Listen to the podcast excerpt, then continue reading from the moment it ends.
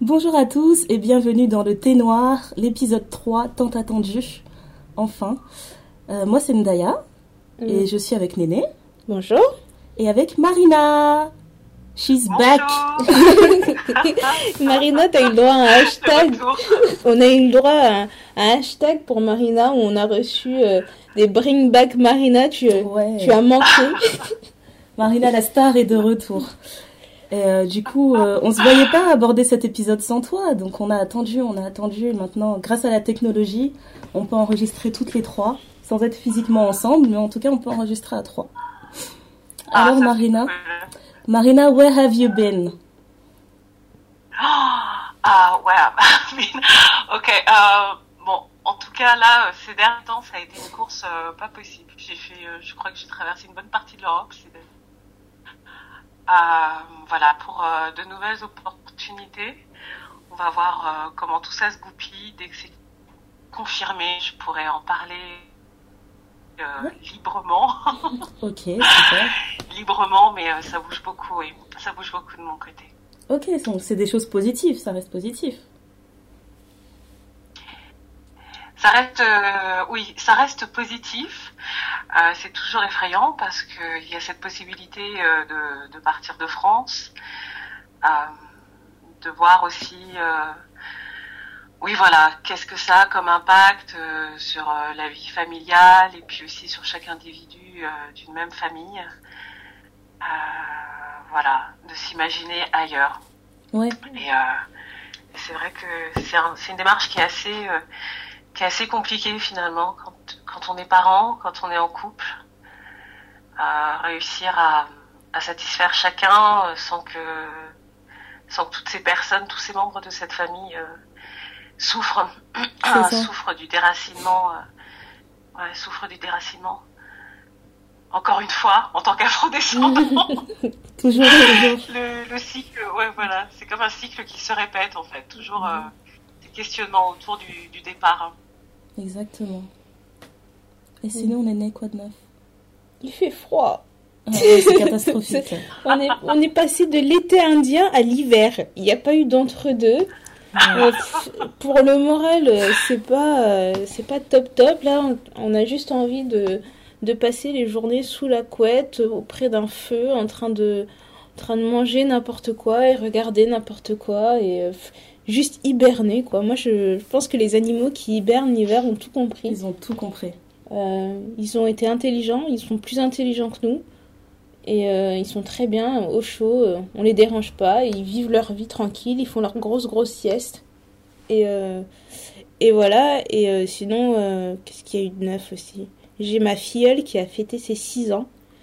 C'est une adulte c'est une adulte et tous les ans, c'est marrant de voir euh, à quel point. Euh, elle change, oui, mais euh, il y a tous les ans, c'est un thème différent. L'année dernière, je pense que c'était la Reine des Neiges. Il fallait que tout soit la Reine des Neiges, etc. Et là, cette année, c'est Barbie. Et donc, tout doit être Barbie. Il fallait la voiture Barbie, la maison de Barbie, les poupées Barbie. Toute la panoplie, quoi. Ouais, c'est. et enfin, en allant dans les magasins, on voit que quand même les, les, les Barbies sont quand même étendues. Enfin, moi, de mon souvenir, quand j'étais plus petite, euh, j'avais eu une poupée Barbie un petit peu foncée, mais mon frère me l'avait ramenée des États-Unis et euh, elle n'a pas vécu longtemps. Enfin, j'ai en étant petite, j'ai pas le souvenir d'avoir vu euh, de poupées de poupées Barbie noires, quoi. Moi, j'ai le souvenir qu'ils en vendaient genre une seule. Et il y avait une seule Barbie noire, genre elle avait une teinte. Maintenant, on voit plus de carnations. Ils se sont quand même euh, oui, rendu compte qu'il y avait plusieurs types de, de femmes noires. Ouais. Mais ils sont toujours pas capables de dire noir. noir, c'est un gros mot. Voilà. Grâce à Carrefour, on a découvert que les poupées étaient, les poupées étaient soit euh, filles, soit garçons, soit ethniques. Tu es au courant de cette histoire, Marina? Marina, on t'a perdu? Ah, Moi, ça m'a... non, non, je vous écoutais. Et, euh, non, écoute, sur, euh, sur le coup de Carrefour, je suis, euh, je suis estomaquée.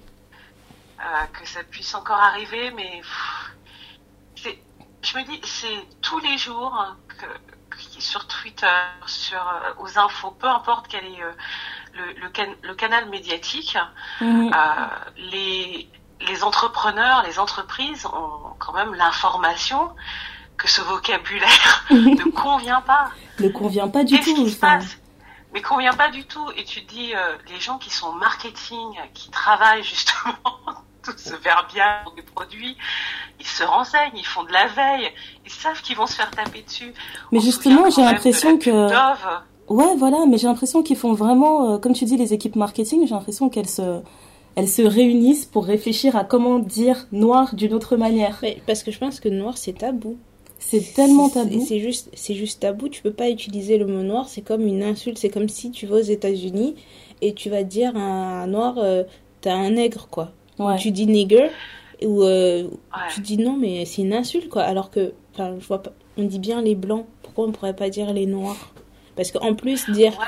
fille, garçon ou ethnique. Donc fille, garçon ou ethnique, ça veut dire que c'est un troisième, troisième genre. genre, quoi. C'est un troisième genre. Donc en Ouais. étant ethnique.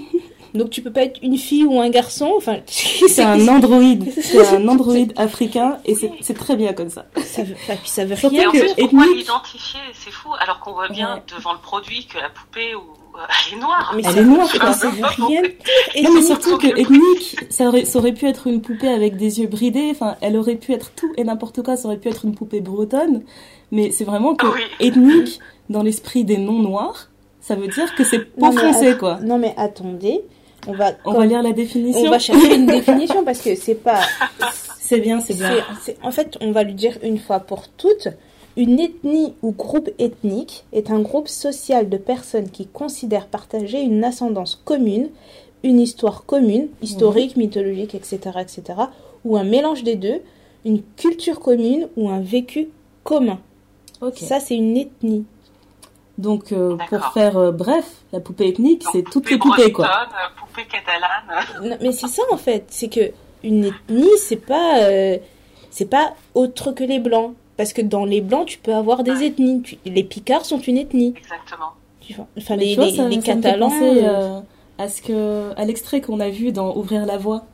Tu Oui. sais, t'as, t'as la, la fille là sur Twitter, je, je me rappelle plus de son nom, mais je sais que sur Twitter, elle s'appelle le Kitambala agité. Et elle avait parlé des Barbies où elle disait, en gros, quand t'es une Barbie noire, c'est tout ce que t'es. Et c'est exactement ça, en fait. C'était la poupée ethnique, mais rien d'autre, en fait. Elle disait, ça. la Barbie noire, elle avait pas de profession. Ce- son seul rôle, c'était d'être la noire parmi les autres Barbies, tu vois. Et, donc, Carrefour, on n'a toujours pas saisi ça. ouais, non, mais- et, et puis c'est dommage parce que quand tu vois la, le, chez Barbie, ils ont quand même fait l'effort de faire des Barbies différentes, des Barbies de couleurs différentes et de tailles et de formes Ouais. différentes. Ouais. Parce que Oui. il y a plusieurs tailles. Toutes les Barbies ne sont pas 1m80, euh, enfin Ouais, 1m80 à leur échelle, Bar- quoi. voilà, à l'échelle de Barbie. Mais maintenant, tu peux trouver des Barbies avec un peu plus de forme, tu peux trouver des Barbies plus petites. Si tu achètes plusieurs types de, enfin, plusieurs Barbies et que tu les mets les unes à côté, à côté des autres, c'est plus exactement les mêmes choses en fait. Ils ont, ils ont mis de la diversité dans leurs produits. Ouais, donc la diversité, Oui, ok, mais les termes. euh, Vas-y, je t'écoute, Marina. Barbies, euh, Ah, pardon. Des euh, Barbies euh, qui, euh, à la peau métissée, euh, à la peau très foncée, avec euh, les cheveux légèrement bouclés, frisés, euh, complètement crépus. Enfin, il y, a un vrai travail qui a été fait et tu te dis, euh, zut, quand même, Et moi, Carrefour, qu'est-ce qui se passe quoi? Moi, Ouais. ce que j'apprécie aussi dans les, euh, les poupées Barbie noires qu'ils ont créées, c'est que ce ne sont pas que des noirs, euh, soit avec des cheveux lisses, ou ce ne sont pas que des noirs avec des cheveux crépus. Ils ont fait plusieurs types de cheveux sur vrai. les Barbie noires. C'est vrai, c'est vrai. Ouais. Donc, comme quoi, tu vois, ils ont réussi à faire un gros travail sur la diversité, mais ils sont toujours pas capables de nous définir. Et il y a un Ken noir aussi. Ah, Il y a un Ken noir? Parce que quand je cherchais le cadeau d'anniversaire de ma filleule, je suis tombée sur le fait qu'il y a un Ken noir et il ressemble Me dis à... pas qu'il a les cheveux défrisés. Il a pas les cheveux défrisés, mais il a des notes, il a des notes collées. Il a des notes collées. Oh, Ken il ressemble à Omarion des Bitsuke. Oh Ça, c'est un bon Ken. Mais euh, bon, voilà, enfin, moi je trouve ça cool. euh, Enfin, j'ai été surprise parce que du coup, on retombe en enfance. Enfin, je suis retombée en enfance dans les rayons, dans, en cherchant sur internet, et je me dis, bah, ils ont la chance d'avoir des choses que nous, on n'a pas eu et qu'on n'a pas spécialement Ouais. connues. Et en plus, Ouais. quand j'étais plus jeune, enfin, faire venir des choses des États-Unis, il faut, enfin, tout le monde n'allait pas aux États-unis. Maintenant, Ouais, c'est beaucoup plus facile. Bon, j'ai pas 50 ans, hein, mais euh, Mhm. C'est, euh, il y a 20 ans de ça, enfin, c'est pas tout le monde qui pouvait euh, aller aux États-Unis pour aller chercher des trucs ou quoi que ce soit. Et ça, c'est vraiment. Ouais. En fait, le truc, je pense, c'est qu'il faut faire comprendre d'abord à tout le monde que dire noir, c'est pas une insulte. Une fois que les gens auront intégré ça, euh, je pense que ça sera beaucoup plus simple de dire. euh, ou soit dire juste fille ou garçon, Mhm. ou alors dire euh, bah, vous pouvez. N'ayez pas, peu importe ce que vous cherchez, vous allez trouver. Si vous cherchez une poupée asiatique, vous allez trouver. Une poupée africaine, vous allez trouver. Si vous allez une poupée amérindienne, vous allez trouver. Enfin, Mhm. et puis je pense pas nécessairement que ce soit utile de préciser que ce sont des poupées ethniques parce que à cet âge-là, enfin, quand tu joues au Barbie, tu as peut-être 3 ans, 4 ans pour commencer jusqu'à tes euh, 8 ans, on va dire. Et j'ai pas la sensation qu'à cet âge-là, ils ont conscience à ce point de la différence des autres. Non, en fait, c'est c'est nous qui les, qui les mettons face aux différences, en fait, en faisant ça. C'est vrai, c'est vrai. Surtout Ouais. que moi, ce qui, me- ce qui me dérangeait dans ethnique, c'est que ça me donne l'impression, en fait, que c'est toujours euh, une sorte de communication sur les noirs, mais pas pour nous, en fait. Mm. C'est une façon de dire, euh, voilà, aux, aux parents euh, non noirs, si vous voulez que votre enfant ait de la diversité dans ses jouets, pourquoi pas acheter une poupée ethnique? Moi, c'est vraiment comme ça que je le voyais dans ce sens-là, c'est c'est malsain. Ah mais attendez, il y avait une histoire comme ça euh, aux États-Unis l'année dernière, je pense. euh, c'est une maman blanche avec sa petite fille blanche. Mhm. Euh, elles sont parties au magasin euh, pour acheter une poupée parce que la maman, enfin la petite fille avait des très bons résultats à l'école et la maman a voulu la, la féliciter. Elle lui a dit bon on va aller au magasin et tu vas aller choisir une poupée et je te l'offre. Mhm. Et la petite fille a choisi une petite poupée noire. Et elle arrivait à la caisse et la caissière lui a dit Ah, mais t'es sûre que tu veux cette poupée-là? Euh, Tu sais, il y a d'autres poupées qui te ressemblent plus. Pourquoi tu veux absolument prendre cette poupée-là Et la petite disait Bah, non, mais Ouais. la petite disait Mais non, mais moi j'aime bien ma poupée, euh, c'est la poupée que je veux. Et la, la caissière insistait vraiment sur le fait que non, cette poupée elle est noire, toi t'es blanche, pourquoi tu veux absolument avoir une poupée noire Et la petite fille a répondu tout à fait, in- tout à fait innocemment Non, mais elle est belle, elle est belle comme moi. Donc moi je veux juste cette poupée là parce qu'elle est jolie, elle est gentille et elle a un beau sourire comme moi. C'est Donc pour elle, il n'y avait même pas une notion de si noire, De je suis blanche ou quoi que ce soit. voilà. Et euh, c'est la meilleure réponse. Et parfois, les enfants ont une façon de te répondre qui te remet à ta place. Mhm. Et enfin, moi, à la place de cette caissière, je me serais sentie un peu, un peu idiote. Quoi. Ouais, tu te remets en question là, d'office. D'office. Et euh, du coup, pour rester sur le corps des femmes, qu'elles soient en plastique ou qu'elles soient réelles, euh, il y, a, il y a des- il y a des hashtags qui ont tourné là ces dernières semaines. Et euh, je pense que c'est bien qu'on ait pris euh, qu'on ait pris le temps euh, d'avoir un peu de recul pour parler de pour parler de ça, parce qu'il y a des sujets quand on les traite à chaud, on a du mal à prendre du recul et à bien à bien parler des, des bons côtés, des mauvais côtés, des limites de, de certaines choses. Je parle du, du hashtag balance ton porc. Mhm. Je pense que ça fait un peu plus de deux semaines que c'est sorti sur, sur Twitter.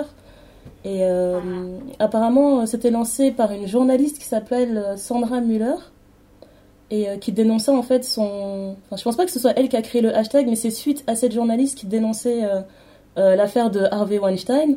Donc, je crois que c'est un producteur ou un réalisateur de Hollywood qui est super encensé. Et Super qui est, qui est très connu, qui est censé être un génie euh, du cinéma américain et Hyper influent. euh. voilà très influent, qui peut créer des carrières et les défaire en un claquement de doigts. Et du coup, euh, cette journaliste a décidé de briser le silence et de parler des agressions qu'il faisait apparemment très très très souvent sur beaucoup d'actrices. Et euh, une fois qu'elle a, qu'elle a dénoncé ça, en fait, ce hashtag, ce hashtag qui s'appelle Balance ton porc a entraîné des milliers et des milliers de tweets. En fait, il y a beaucoup de femmes qui se sont mises à, à balancer euh, leur porc, on va dire, les personnes qui les ont, euh, qui les ont harcelées dans leur milieu professionnel. Et euh, ça a pris une ampleur telle que on en a entendu parler quasiment partout. Mhm. En fait, tous les journaux ont commencé à en parler. Euh, on en a entendu parler à la radio. Il y a eu des débats à ce sujet. Il y a eu des débats aussi que je trouvais très très virulents sur, euh, sur Twitter. On se rend compte que, que quand on essaie de. Même pas de défendre une cause, mais juste d'exprimer des, des douleurs, en fait, on se heurte tout de suite à, à, une, vague de, à une vague de haine et à une, euh, une sorte d'ordonnance de, de se taire, quoi. Mhm. j'ai trouvé ça très bizarre parce que, je, en fait, j'ai beaucoup lu les tweets avant de, avant de m'énerver. J'ai beaucoup hésité aussi à, à, y participer parce que je pense que le, le, balance ton port, on peut tout en balancer au moins un, au moins un. C'est aussi fréquent que ça. Mais il y a un tweet qui m'a particulièrement touchée. C'est une fille qui, qui disait clairement, en fait, pour résumer, si on balance quelqu'un, ça va pas. Si on balance pas, ça va pas. Quand on agit, ça va pas. Et quand on fait rien, ça va pas. Et c'est vraiment ce qui ressort de, cette histoire, en fait. C'est que quand tu es victime d'une agression sexuelle ou de harcèlement sexuel, euh, on ne sait pas c'est quoi la bonne chose à faire. Quand tu vas commencer à dénoncer les choses, on va te dire mais euh, pourquoi t'as pas fait ci, pourquoi t'as pas fait ça? Enfin, il y a beaucoup de filles qui expliquaient que euh, quand elles allaient au poste de police pour dénoncer une agression, euh, les policiers, ils en sont encore réduits à poser des questions du style Mais vous étiez habillé comment ce jour-là? Et il était quelle heure? Ouais, ça c'est ah. euh, c'est vraiment. Euh, personnellement, j'ai pas trop regardé Twitter par rapport à ça. J'ai plus écouté des témoignages, des émissions de radio, etc. Et, et c'est vrai que ce qui en ressort, c'est surtout le traitement de la plainte. Que les policiers ne sont pas forcément conciliant, on va dire, mm. et que euh, on va te on va te poser des questions qu'on poserait peut-être pas si on t'avait euh, enfin si t'étais un homme ou quoi que ce soit. Et euh, le dépôt de plainte c'est une procédure très très longue. Et, et, souvent, on va te confronter à la personne qui t'a agressé, etc. Quand on la trouve. Quand on la trouve, etc. etc. Et c'est vraiment, c'est... je pense que c'est pas évident, parce que la, la, la ligne est très fine entre la drague un peu, un peu lourde et euh, le harcèlement. Alors après, il y, a des personnes qui vont dire oui, je me suis fait harceler, mais peut-être que c'était juste de la drague un petit peu lourde. Euh, et puis il y a d'autres personnes qui vont dire ben non, il est un peu lourdeau, mais le mec est littéralement en train de t'harceler. Donc du coup, il faut aussi apprendre à, à faire la différence. Et euh, je pense que ce qui s'est passé avec l'affaire d'Hervé Weinstein, c'est qu'il y a beaucoup de femmes qui ont parlé, mais dans les femmes qui ont parlé, il y a beaucoup de femmes connues qui ont parlé et qui ont de l'influence et qui ont du euh, qui ont du pouvoir en fait. Et euh, il y avait un il y a une, une actrice américaine euh, Jane Fonda que je pense que beaucoup de gens ah connaissent. Elle a, parlé, elle a parlé, elle a dit en fait pourquoi on parle beaucoup de l'affaire d'Harvey Weinstein et que les, langues, les langues se délient beaucoup, c'est parce que ces victimes sont des femmes blanches et influentes. Et dit c'est pour ça que ça fait autant ah. d'histoires, quoi. Et euh, il faut savoir que cette femme aussi, je pense que c'est une très grande activiste de la cause des femmes, je pense, si je ne me trompe pas. Ah. Et euh, du coup, c'est vrai que parce que du coup, il y a eu aussi le, le, le hashtag MeToo euh, qui a été traduit en France, moi aussi. Ils ont même créé une photo de profil éphémère sur Facebook. Tu vois, sans vouloir euh, forcément témoigner, on te disait que tu pouvais mettre cette photo pour dire ouais, moi aussi en fait. Ah. et euh, c'est vraiment. Euh, allez, c'est glauque quoi. Parce que tu as l'impression que tu vis dans un monde de pervers et de personnes qui ne savent pas se tenir quoi. Mais il y a un mec qui a écrit ça sur Twitter, ça m'a. En fait, ça m'a tellement fait rire, tellement c'était ridicule. Il a écrit. quelque chose du genre non mais j'en ai marre dans mes contacts tous les jours je vois une, une autre fille encore qui met me too me too il dit mais comment ça tout le monde s'est fait agresser? On avait envie de lui dire, mais genre, en fait, tu réalises, tu réalises à quel point euh, c'est. Euh, tu réalises l'ampleur du truc en fait, et lui il expliquait juste qu'il était saoulé de voir des filles écrire Me Too en fait. Au lieu de penser dans l'autre sens et de se dire pourquoi il y a autant de mecs qui agressent.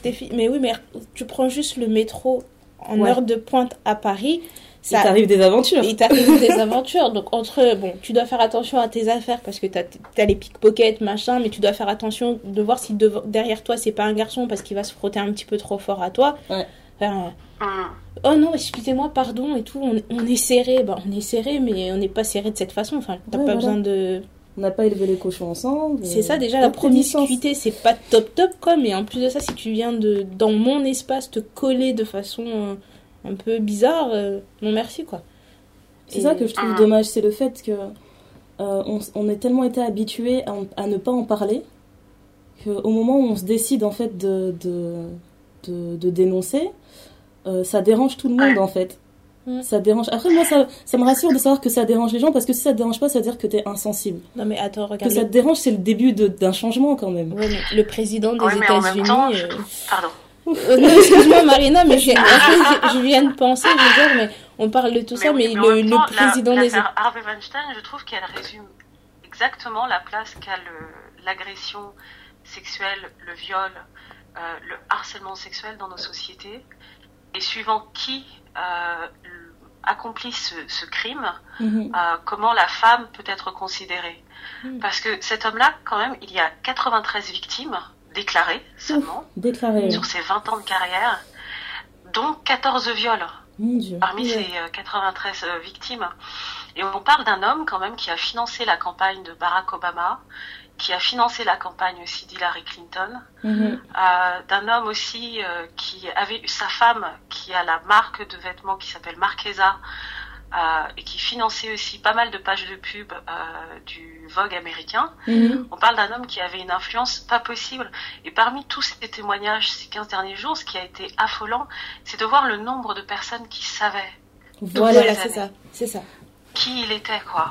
Et euh, la parole d'Asia Argento ou de Rose McGowan, qui ont été parmi les premières à, à, hurler haut et fort, parce que euh, ça fait plusieurs années que ces filles-là disent ce mec il est dangereux, ce mec est un porc, ce mec est violent, euh, ce mec est. Mais tu regarderas, ce sont des actrices qui n'ont plus tout le monde s'en foutait, quoi.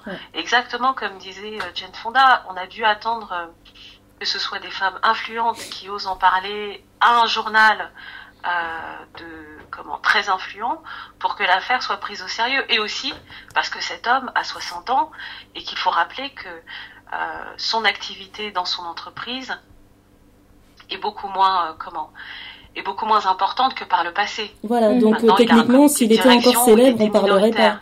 Ouais, c'est bien ça. Donc il y a une situation de pouvoir qui s'est renversée. Mais mais voilà, c'est vraiment euh, l'histoire de, de, 93 femmes euh, qui ont dit, il y a des mecs comme Ben Affleck, euh, comme Matt Damon, oui, il agresse, oui, il m'a ploté, oui, il m'a violé, etc. Et ce qu'on leur rétorquait, c'était du genre, quand même, Ben Affleck, c'était terrible d'entendre un mec de cette carrière-là qui dit, ah, mais pourtant, je lui avais dit d'arrêter. Oh, putain. Et c'est terrifiant. Et c'est exactement ça, quoi. Ou des Matt Damon en mode, euh, ouais, ça me saoule qu'on parle de ça, quoi. Et, euh, et, ça reprend, tu vois, l'idée du Twitter dont tu as parlé, euh, l'idée aussi de ce que tu disais, Néné, par rapport à comment à l'importance de la parole d'une femme quand elle porte plainte. D'entendre aussi l'exemple de Gwyneth Paltrow, qui a été agressée par ce mec-là. Mhm. qu'on a parlé euh, à son petit ami de l'époque, Brad Pitt, qui a juste passé un coup de fil, quoi. Ouais. Sa, nana, quand même, elle a été, euh, elle a été agressée. Je veux dire, comment il a continué à faire des films avec ce gars-là, quoi. Et, et elle aussi, se sentir obligée de continuer à faire des films mhm. euh, avec lui. Enfin, c'est la synthèse de tout. Et quand on parle aussi du rapport afro-descendant ou juste des, comment, des populations colorées oui, pour dire comme ça. VS, ce type d'agresseur.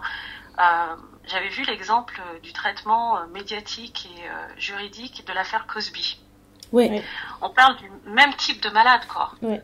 Et euh, il a été, bon ben voilà, il a tout perdu. il a aujourd'hui, il a des instructions aux fesses, quoi, oui.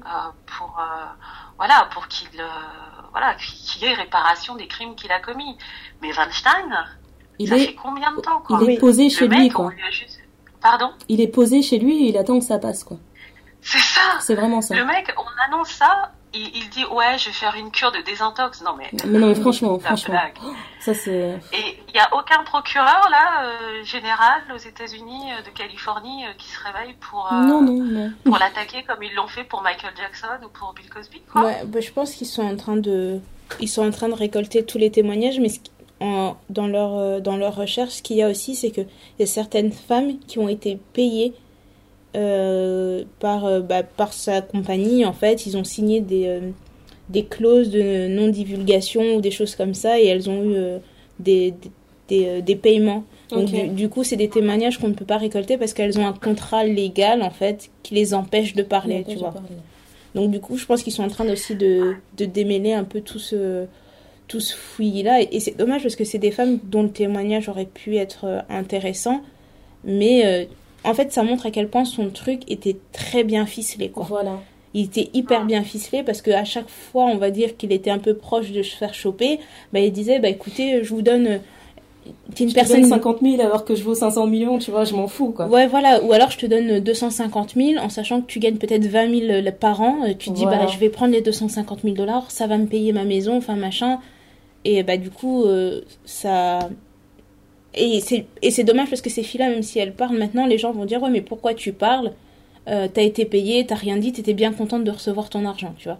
Voilà. Donc, euh, c'est ouais. toujours le, le couteau à double tranchant. Et, Et euh, c'est dommage parce qu'en plus, dans ces cas-là, euh, limite, c'est, ça va être encore une histoire de victim blaming, tu vois. oui. Cette personne-là, à ce moment-là, elle a pris l'argent Mm. et t'as beaucoup de commentaires du style euh, Mais est-ce qu'elle a vraiment vécu ça? Parce que moi, ça me serait arrivé, j'aurais jamais pris l'argent, tu vois. Non, mais Alors que tu sais pas ce que c'est d'être dans, dans ce milieu-là et d'avoir tout le monde qui te dit sans cesse c'est normal, tout le monde passe par là. Non, mais c'est comme les. enfin, je fais, je veux pas vraiment faire la comparaison, mais quand tu Ouais. vis en couple, il y a certaines choses que toi tu es capable d'accepter dans ton couple que d'autres personnes sont pas capables d'accepter. Ouais. Ou tu vas parler avec une amie, tu vas lui dire non mais moi mon mec de temps en temps il me bouscule. Elle va dire mais moi si mon mec me bouscule mais je m'en vais. Voilà. Et puis euh, ah mais moi de temps en temps mon mec il me trompe, ça arrivé une fois, deux fois, bon c'est pas grave, je suis passée au-dessus parce que je l'aime trop. Quoi? Moi mon mec me trompe, je me barre quoi.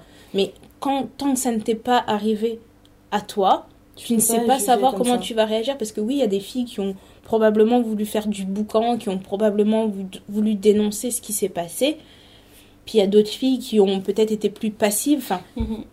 Et qui ont facilement été opprimés parce que si, j'ai bien compris, Marina, tu disais que ça faisait 20 ans que ça se passait. ah, plus, ouais, plus, Plus de de 20, 20 ans. ans. Et c'est plus de 20 ans parce que 20 ans. Donc Euh, le temps d'une carrière, 20 tranquillement, ans. le temps d'une on vie. parle quoi. aussi d'un homme qui physiquement euh, était un, enfin c'était un ogre quoi. Ouais. ouais. Euh, Ouais. Je sais même pas dans quel, si- enfin je sais même pas si personnellement, euh, je face à un type pareil, comment j'aurais réagi. Comment tu pourrais te débattre fait, euh, euh, triple de toi, euh, Ouais. qui mesure euh, 20 cm de plus, euh, Ouais. ouais. et qui est là, euh, qui te prend dans ses bras en te disant je veux t'embrasser. euh, Ouais, et puis en plus, ouais. dans, les, dans des chambres, de- enfin, il donne rendez-vous à l'hôtel la nuit. Enfin, ses rendez-vous, c'est pas lui qui les cale. Ouais, il a une ça. assistante, il a une Voilà, il a secrétaire. toute une équipe qui s'arrange pour que tu vois pour que le cycle continue quoi. C'est ça. Et puis d'ailleurs, ça me fait. Enfin, il y avait, euh, je veux pas dire l'équivalent français, mais il y avait eu euh, un gros débat l'année dernière quand Flavie Flamand avait sorti son livre, son autobiographie, Mhm. où elle disait dedans qu'à 13 ans, elle avait été violée par un photographe célèbre.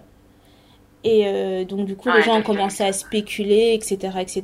Puis Mhm. finalement, elle a confirmé l'identité de l'homme qui l'avait agressée, et c'était David Hamilton. Ah, j'étais pas au courant de histoire. Et euh, David Hamilton s'est suicidé suite, euh, enfin, suite à la sortie du livre. Alors je sais Oh. pas si c'est exclusivement à cause du, euh, de toute la- l'attention médiatique que ça a Mhm. généré, mais quelques temps après, l'homme s'est suicidé. quoi. Ouais, Et euh, bon, c'était des faits vieux de plus de 30 ans. depuis Mhm. 30 ans. Ouais. Et en France, je pense qu'il y a une, une date de... Il y a, il y a une date de... Je sais plus comment on appelle ça, je perds mon français. Une sorte de Prescription. De prescription. prescription, c'est ça. Donc il était plus, euh, je pense qu'il était plus poursuivable pour ses Ouais. faits. Donc euh, Mais je pense qu'au niveau conscience, euh, de toute façon, ça pèse toute ta vie. c'est ça. Autant pour la victime, enfin, j'ai envie de dire plus pour la victime que, que l'agresseur. Je pense que ce qu'il faut retenir de ce qu'il faut retenir de ça, c'est que euh, l'importance de l'importance de- du fait de dénoncer en fait. Mm. Que les gens ne se rendent pas compte, ne se rendent pas compte à quel point c'est important de dénoncer. Quand tu as vécu quelque chose que personne ne sait, tu as l'impression en fait d'avoir vécu un cas isolé et limite en fait à force de garder ça pour toi, tu vas tu sais, t'a- t'apprends à vivre avec en fait. Comme toutes les blessures, tu finis par apprendre à vivre avec et peut-être à le minimiser plus le temps passe en fait. Ouais.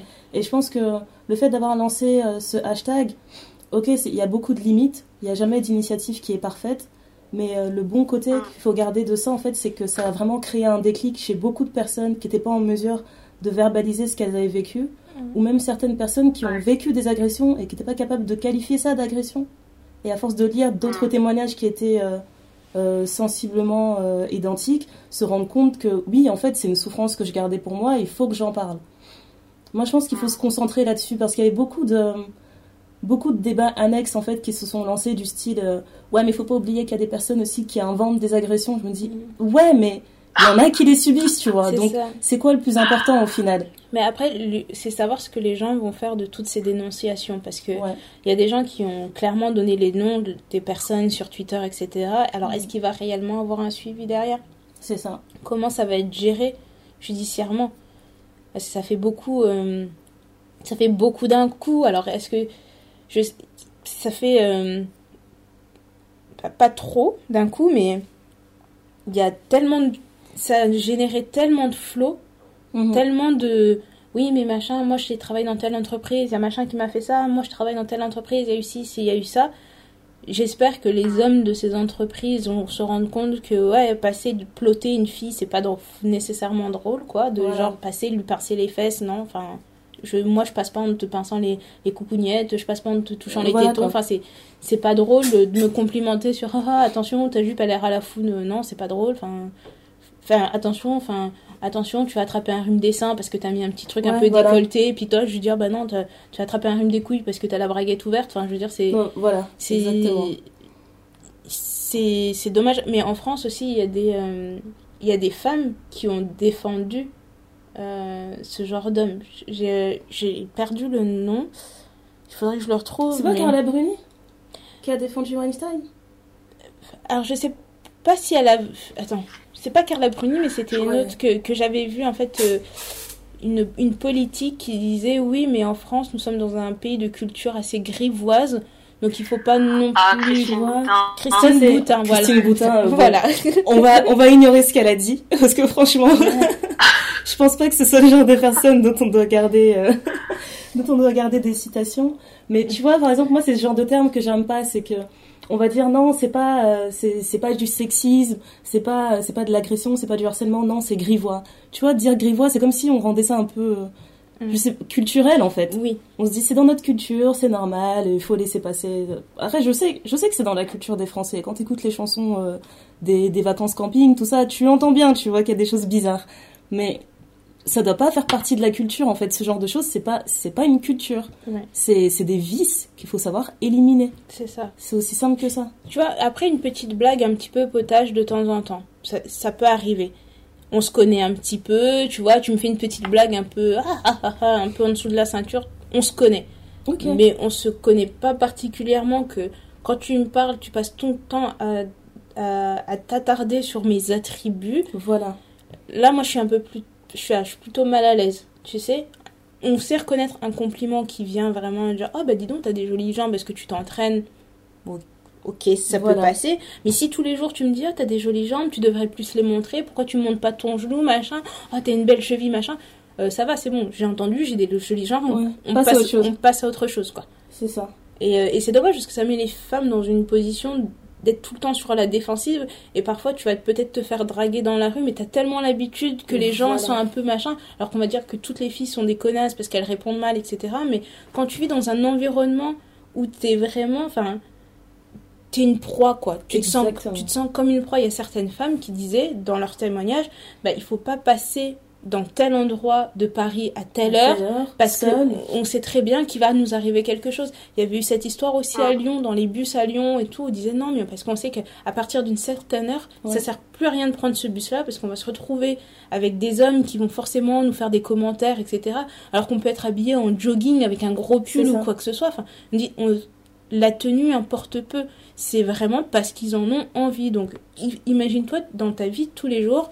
T'as des zones à éviter Ouais. parce que tu sais très bien que ah non si je vais là-bas toute seule on va forcément me parler on va forcément me machin que on dirait un morceau de steak qui Ouais, marche mais quoi c'est, Enfin, c'est c'est exactement ça.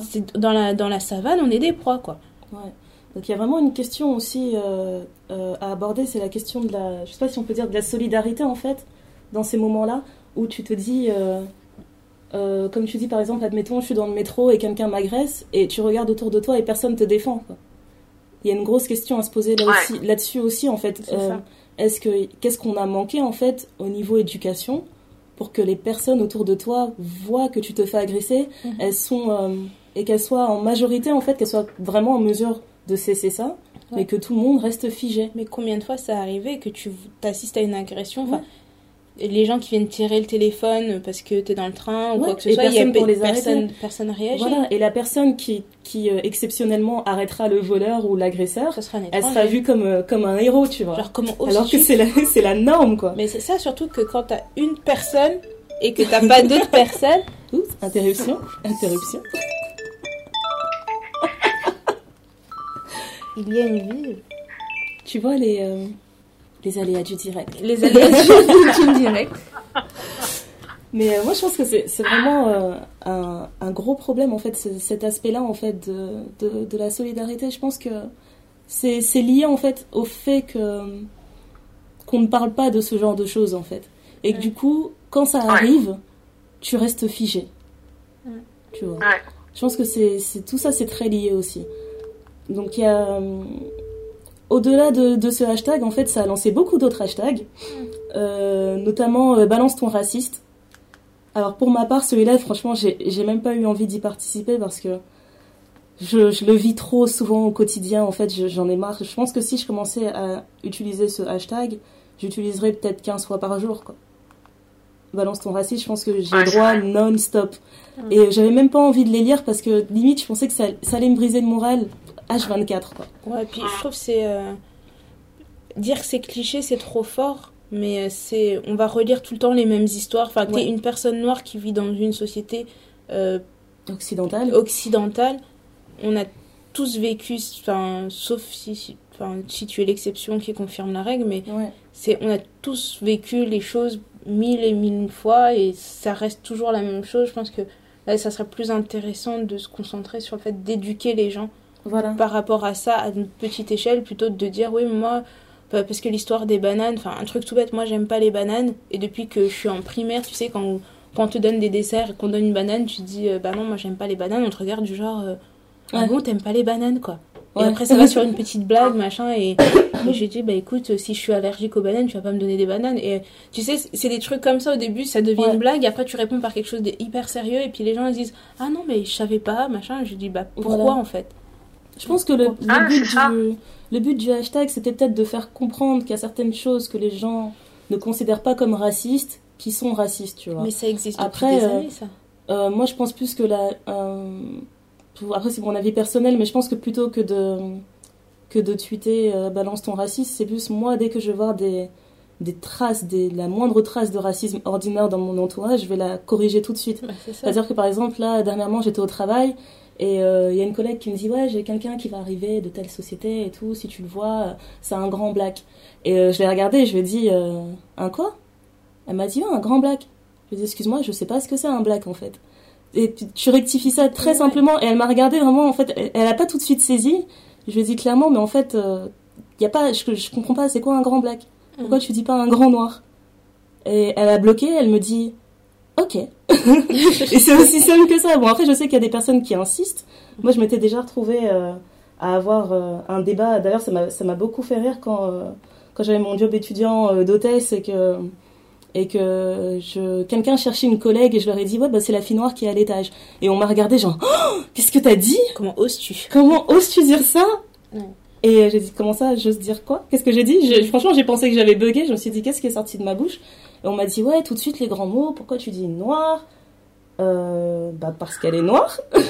Oh et j'ai eu tout ce débat en fait où une fille, euh, une jolie blonde aux yeux bleus m'a dit mais moi je, je supporte pas de dire noir et tout, je trouve ça péjoratif. Et euh, j'ai dû lui faire comprendre, en fait, je, me rendais compte qu'au fur et à mesure que je lui parlais, il y avait genre une personne, deux personnes, trois, quatre, cinq qui m'écoutaient. C'est devenu une conférence. Et ouais, je me suis transformée en une sorte d'orateur et j'ai commencé à leur expliquer, mais en fait, votre, votre sentiment par rapport au terme noir, il importe peu parce que vous n'êtes pas noir en fait. Hmm. Euh, moi, je suis noire et ma collègue qui est derrière, qui est noire, si je l'appelle la noire, elle va pas mal le prendre. Enfin, si je la, si je la définis comme noire, elle va pas mal le prendre. Donc, euh, tu vois, j'avais vu un hashtag là-dessus, une femme qui avait dit euh, White feelings over Black lives. Et je trouve que c'est tellement, c'est tellement révélateur. C'est vraiment ça en fait, leur faire comprendre que si moi en tant que noire, je te dis que ça me gêne pas, euh, ça me gêne pas, donc ne m'appelle pas, ne m'appelle pas Black. Bah, c'est ça en fait. Et c'est marrant parce que l'inverse, quand tu vas, quand tu vas dire quand tu vas expliquer à un non noir, ouais, j'aime pas que tu m'appelles comme ça, et qu'ils te disent, mais moi, euh, moi, ça me dérange pas, je trouve pas ça raciste, et eh ben, non, on t'écoute pas. Non, mais tu sais, parfois, c'est des conversations euh, à sens unique. Moi, je me souviens, j'ai euh, j'ai une amie d'enfance, donc des, ce sont des personnes blanches, on a grandi dans la même rue quand on était petite, et donc, moi, je vais là-bas, on, on fait un barbecue, c'est l'été, et il y avait des mhm. amis de ses parents qui étaient là. Et euh, donc je dis bonjour à tout le monde comme d'habitude. Euh, sa mère me présente, elle dit non mais c'est machin, c'est un ami de truc truc truc. Et donc moi, mon ami d'enfance, on est là toutes les deux dans la cuisine en train de discuter. Et le monsieur vient me voir et me dit mais sinon euh, tu viens d'où? Et ben, je lui dis, bah, La j'habite. fameuse question. Et la, la question superbe, hein, je lui dis, bah, je suis la maison au bas de la rue. tu, tu- tu sais, vraiment, euh, Ah, euh, j'ai dit la maison en bas de la rue. Et euh, il me dit, non, mais sinon, euh, tu viens d'où? J'ai dit, bah, moi, je suis née en région parisienne et mes parents ont emménagé ici il y a quelques années. Et euh, il me dit, oui, mais non, mais d'origine, quoi. Enfin, ce que je veux dire, quoi. Arrête de, arrête de forcer. d'origine tu viens parce que à ces moments-là je peux vraiment être juste bête quoi j'ai dit bah mes parents sont originaires du Congo mais euh, ça fait euh, faire des années quoi qui là tu commences à vouloir te justifier un petit peu tu dis ça fait Mhm. des années qu'ils sont là enfin voilà et, euh, et là le monsieur me regarde et dit ah oui parce que moi euh, je vais souvent au Sénégal Voilà, voilà. oh, C'est le drame. Et justement, moi, c'est un truc, le tu vois. qui a été euh, aux colonies. Voilà, non, quoi. non, mais franchement, et là, alors là, moi, je, je suis un peu euh, choquée. Et mon amie d'enfance dit, mais elle, elle vous parle du Congo, le Congo et le Sénégal, ça n'a rien à voir. Et elle est partie en furie. Elle dit, mais c'est pas possible d'être con comme ça, ils comprennent rien. C'est Oui, comme si moi, je lui disais, euh, ah, j'habite à Amiens, il me dit, ah, bah moi, je vais souvent à Bruxelles. C'est pas pareil, machin. Mais tu vois, c'est mon amie d'enfance, elle a grandi avec moi. Il y a des choses auxquelles elle a été exposée que d'autres personnes n'ont pas été exposées. Donc, c'est des choses qu'elle comprend. Mais elle a dit, mais comment tu peux être bête à ce point, quoi? Tu te dis, on parle d'un pays, tu me dis, oui, oui, euh, moi je vais vraiment au Sénégal. Et à ce moment-là, je me suis dit, c'est pas quelqu'un avec qui je peux échanger sur ma culture, Voilà, mes origines, parce que il va me comparer à un autre pays d'Afrique, alors qu'entre les Sénégalais et les Congolais, enfin, il y a, il y a un monde, quoi. Enfin, un monde. Mais c'est ça en fait qui est important. C'est c'est pas euh, c'est même pas forcément la question de d'où tu viens, mais c'est quel est le but en fait. Tu vois, quand tu me poses cette question, c'est de me rappeler que j'appartiens pas à cette communauté ça. c'est vraiment un échange culturel en fait. Et, et honnêtement, moi j'avais lu euh, l'histoire d'une fille qui disait qu'elle s'était vraiment sentie française à l'étranger et je me suis sentie concernée par ce qu'elle disait parce que moi je suis partie étudier au Canada pendant un certain temps et quand on me posait la question de me demander d'où je venais, je dis ah je viens de, de Paris parce que c'était plus simple de dire que je venais de Paris parce que mon, mon Ouais, petit commencer à village raconter le parcours de tes Voilà. ancêtres, enfin quel intérêt. voilà, et on- ah, tu viens de Paris et tout, ah, ça a l'air vraiment romantique comme ville. Et c'est la première fois de ma vie qu'on me demandait pas, mais non, sérieusement, tu viens d'où, quoi? C'est vrai, c'est vrai. Et on me dit, ah, t'es française, ah ouais, tu viens d'où? Paris, ah, c'est sympa et tout. Quand on voit Paris, ça a l'air hyper romantique. Ça... Et les premières fois que ça t'arrive, tu te dis, bah, mais c'est choquant, quoi. C'est bizarre, genre la conversation s'est arrêtée là. La- Ah, d'accord. Voilà, et les personnes qui insistent vraiment, c'est vraiment de la, de la curiosité saine. C'est vraiment parce qu'ils Voilà. ont envie de savoir. Ils disent, ah oui, mais tu viens de Paris, mais est-ce que, as toujours grandi, est-ce que tu as toujours grandi à Paris? Et tu sens vraiment dans la conversation qu'il n'y a pas de méchanceté derrière ou de fait de te sentir étranger parce que tu peux avoir la même conversation avec eux en leur disant Ah bah tu viens de Montréal, mais est-ce que tu as toujours vécu à Montréal machin? Et puis alors là, ils vont te raconter l'histoire de leur famille qui est venue, leurs ancêtres Voilà. qui viennent d'Irlande, de je sais pas quoi. Mais c'est vraiment dans un but de, euh, de généalogie quoi. C'est pas vrai, c'est pas pour te dire mais non mais tu fais pas partie de des Français, c'est pas possible que tu sois française, tu es noire, tu vois? Voilà. Donc, Mais après, euh, ah je ouais, me demande est-ce que c'est vraiment français Je n'en seulement peux plus, quoi. Je n'en peux plus. Tu vois, j'ai tendance maintenant à. Et pourtant, avant, je voulais pas, mais vraiment, je, je me radicalise euh, sur ces questions-là, sur euh, mon identité. Et euh, maintenant, c'est. Il n'y a plus aucun espace pour les gens qui me racontent des idioties. Le maintenant, mais vraiment, maintenant il faut être clair quoi. On est en Ouais. 2017, euh, on est français ou euh, on ne l'est pas pour X raisons. Je suis française, je suis issue de, de l'histoire française. Maintenant, Voilà. les autres qui me posent des questions du genre euh, tu viens d'où, euh, black, noir, etc. Je sais de quel côté ils sont et je suis claire avec eux maintenant. Mhm. Tu es idiot, c'est tout. Non mais c'est ça, Qu'est-ce que tu veux que je te dise? C'est ça. Moi je veux dire, tu as été à l'école euh, républicaine comme moi, euh, tu as accès euh, à toutes les sources d'informations qui te permettent de comprendre quand même la composition de, des populations de ton pays Exactement. et euh, de leurs origines.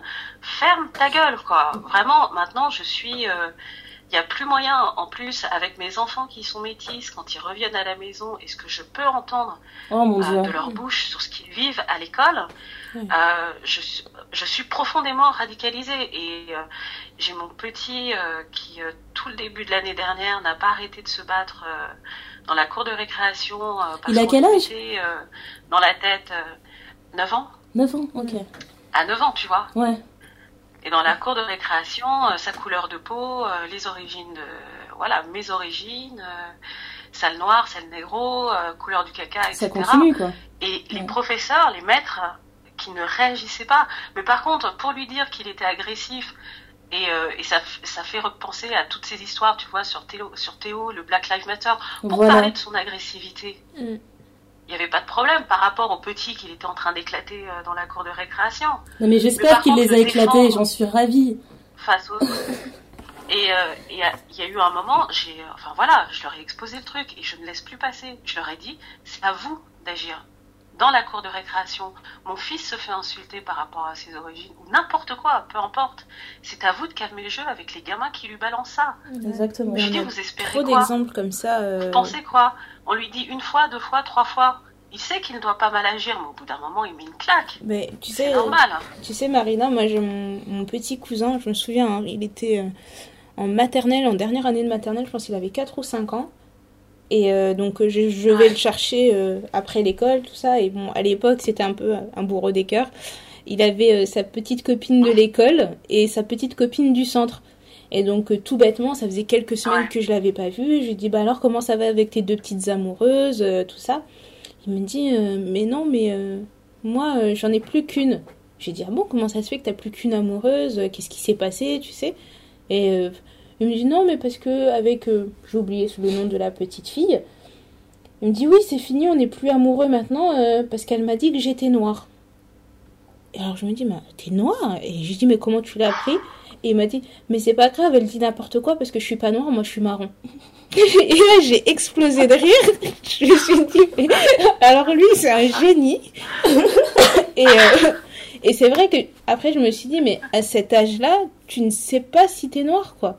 Tu ne Et sais vraiment pas. Tu sais pas. Et donc, elle, je pense Ouais. qu'elle a, dû montrer à ses parents ou à la personne qui vient le chercher, euh, la chercher à l'école, ah, c'est lui mon petit amoureux. Ah, bah Et ils non, ont tu dû lui- dire Ah, c'est le noir. Voilà, D'accord. donc tu peux pas être amoureuse de lui parce que je sais pas quoi, tu vois. Et, et j'avais eu aussi euh, une de mes, de mes belles-sœurs, donc, euh, qui est d'origine italienne. Donc, euh, son mari, c'est mon cousin, donc d'origine congolaise. Et ils ont une petite fille. Et euh, un cours de danse, un- une après-midi, ben, les petits-enfants devaient se donner la main. Et il y a une petite fille blanche qui a refusé de donner la main à, ma petite nièce. Et euh, ça, la maman a dit à ma belle-sœur Non, mais c'est normal, on lui a pas encore appris la, différence ou le handicap. Enfin, on lui a déjà appris le, le handicap. Donc, elle sait comment la petite doit se comporter vis-à-vis des handicapés, mais on lui a pas encore appris la différence. Elle dit, mais quelle différence en fait Ce sont deux petites filles, et parce qu'elle est métisse. Et alors, mais il faut savoir, ma belle-sœur, bon, elle est italienne, euh, enfin voilà quoi. On va pas passer sur les clichés sur les, on va passer sur les clichés des, des Italiens, mais elle a, elle a le sang chaud quoi. Et, et là-dessus, c'est quelque chose, elle se bat, mais à fond dessus. Elle a dit, mais c'est n'importe quoi. Elle, elle en a fait tout un post sur Facebook. Enfin, mais elle a été mais enragée comme jamais quoi. Elle dit, mais attendez, mais comment vous pouvez mettre au même niveau le fait que ma fille soit métisse avec le Avec hand- un handicap. un handicap quoi. Dit à cet âge-là, les enfants, peut-être qu'elle avait juste pas envie de. Voilà. de- Mais la de- mère a décidé de d'interpréter ça comme ça. la maman a décidé de dire que c'était ça. Enfin, je veux dire, enfin, moi, même moi, ma fille, Ah. parce que ma fille, elle est, est blonde euh, aux yeux verts, c'est c'est toujours un choc, tu sais. euh, je vais dans les magasins pour lui chercher un petit cadeau, je pense que un, un petit pull ou je sais pas quoi, et la dame, la vendeuse, hein, d'office, elle m'a vu, elle me propose que des trucs orange, bleu, bleu électrique, etc. Et j'ai beau lui dire non, ça va pas lui aller, ça va pas lui aller. Elle dit oui, mais ce sont des couleurs qui vont bien en peau Des black. couleurs chaudes. Voilà. Pour les peaux black. Et elle me dit c'est des couleurs qui vont bien en peau black. Je dis mais Et excusez-moi. là, tu lui balances le pull au visage. Non, mais allez, c'est Et bon. moi je l'ai regardé et j'ai dit mais excusez-moi ma fille est blonde aux yeux verts. Ah bah pardon excusez-moi euh, machin. Et là elle savait plus où se mettre. Je lui dis mais pourquoi tu préjuges? Parce qu'on est dans un monde où il y a tellement de diversité. Pourquoi tu préjuges de Ouais. dire que donc les noirs restent avec les noirs, les blancs restent avec les blancs, il n'y a pas de mélange, il n'y a pas de tout ça.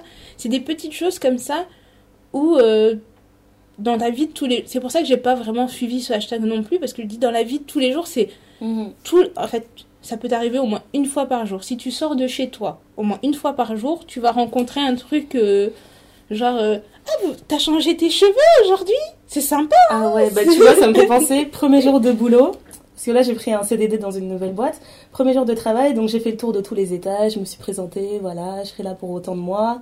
Et euh, euh, pour ceux qui n'ont pas vu ma tête, j'ai rasé mes cheveux, enfin j'avais la boule, euh, la boule à zéro il y a deux mois, donc j'ai des petites repousses. Et, j'ai dû prévenir les gens, quoi. Limite, j'ai quand même prévenu les gens, parce que c'est une boîte assez, on va dire une boîte assez fun, avec une moyenne d'âge très très basse. Ouais. Et euh, tu, tu viens, en fait, tu dois te présenter. Limite, tu fais une sorte de portrait chinois ou quoi que ce soit. Donc, j'ai parlé de plein de choses et j'ai dit, ouais, euh, ben, j'ai j'ai un style assez euh, éclectique et excentrique des fois. J'aime bien changer de coiffure, machin, machin. Donc, soyez pas choqués si dans un mois, j'arrive avec des longs cheveux jusqu'aux fesses. Euh, pas la peine de me poser des questions. Ok, ok. Tout le monde a fait ok, ok. Donc, dans un mois, je prévois de changer de coiffure et j'espère que personne ne va m'embêter. J'ai pris les devants, comme ça, personne ne m'en parle. Quoi, tu vois à quel point on est.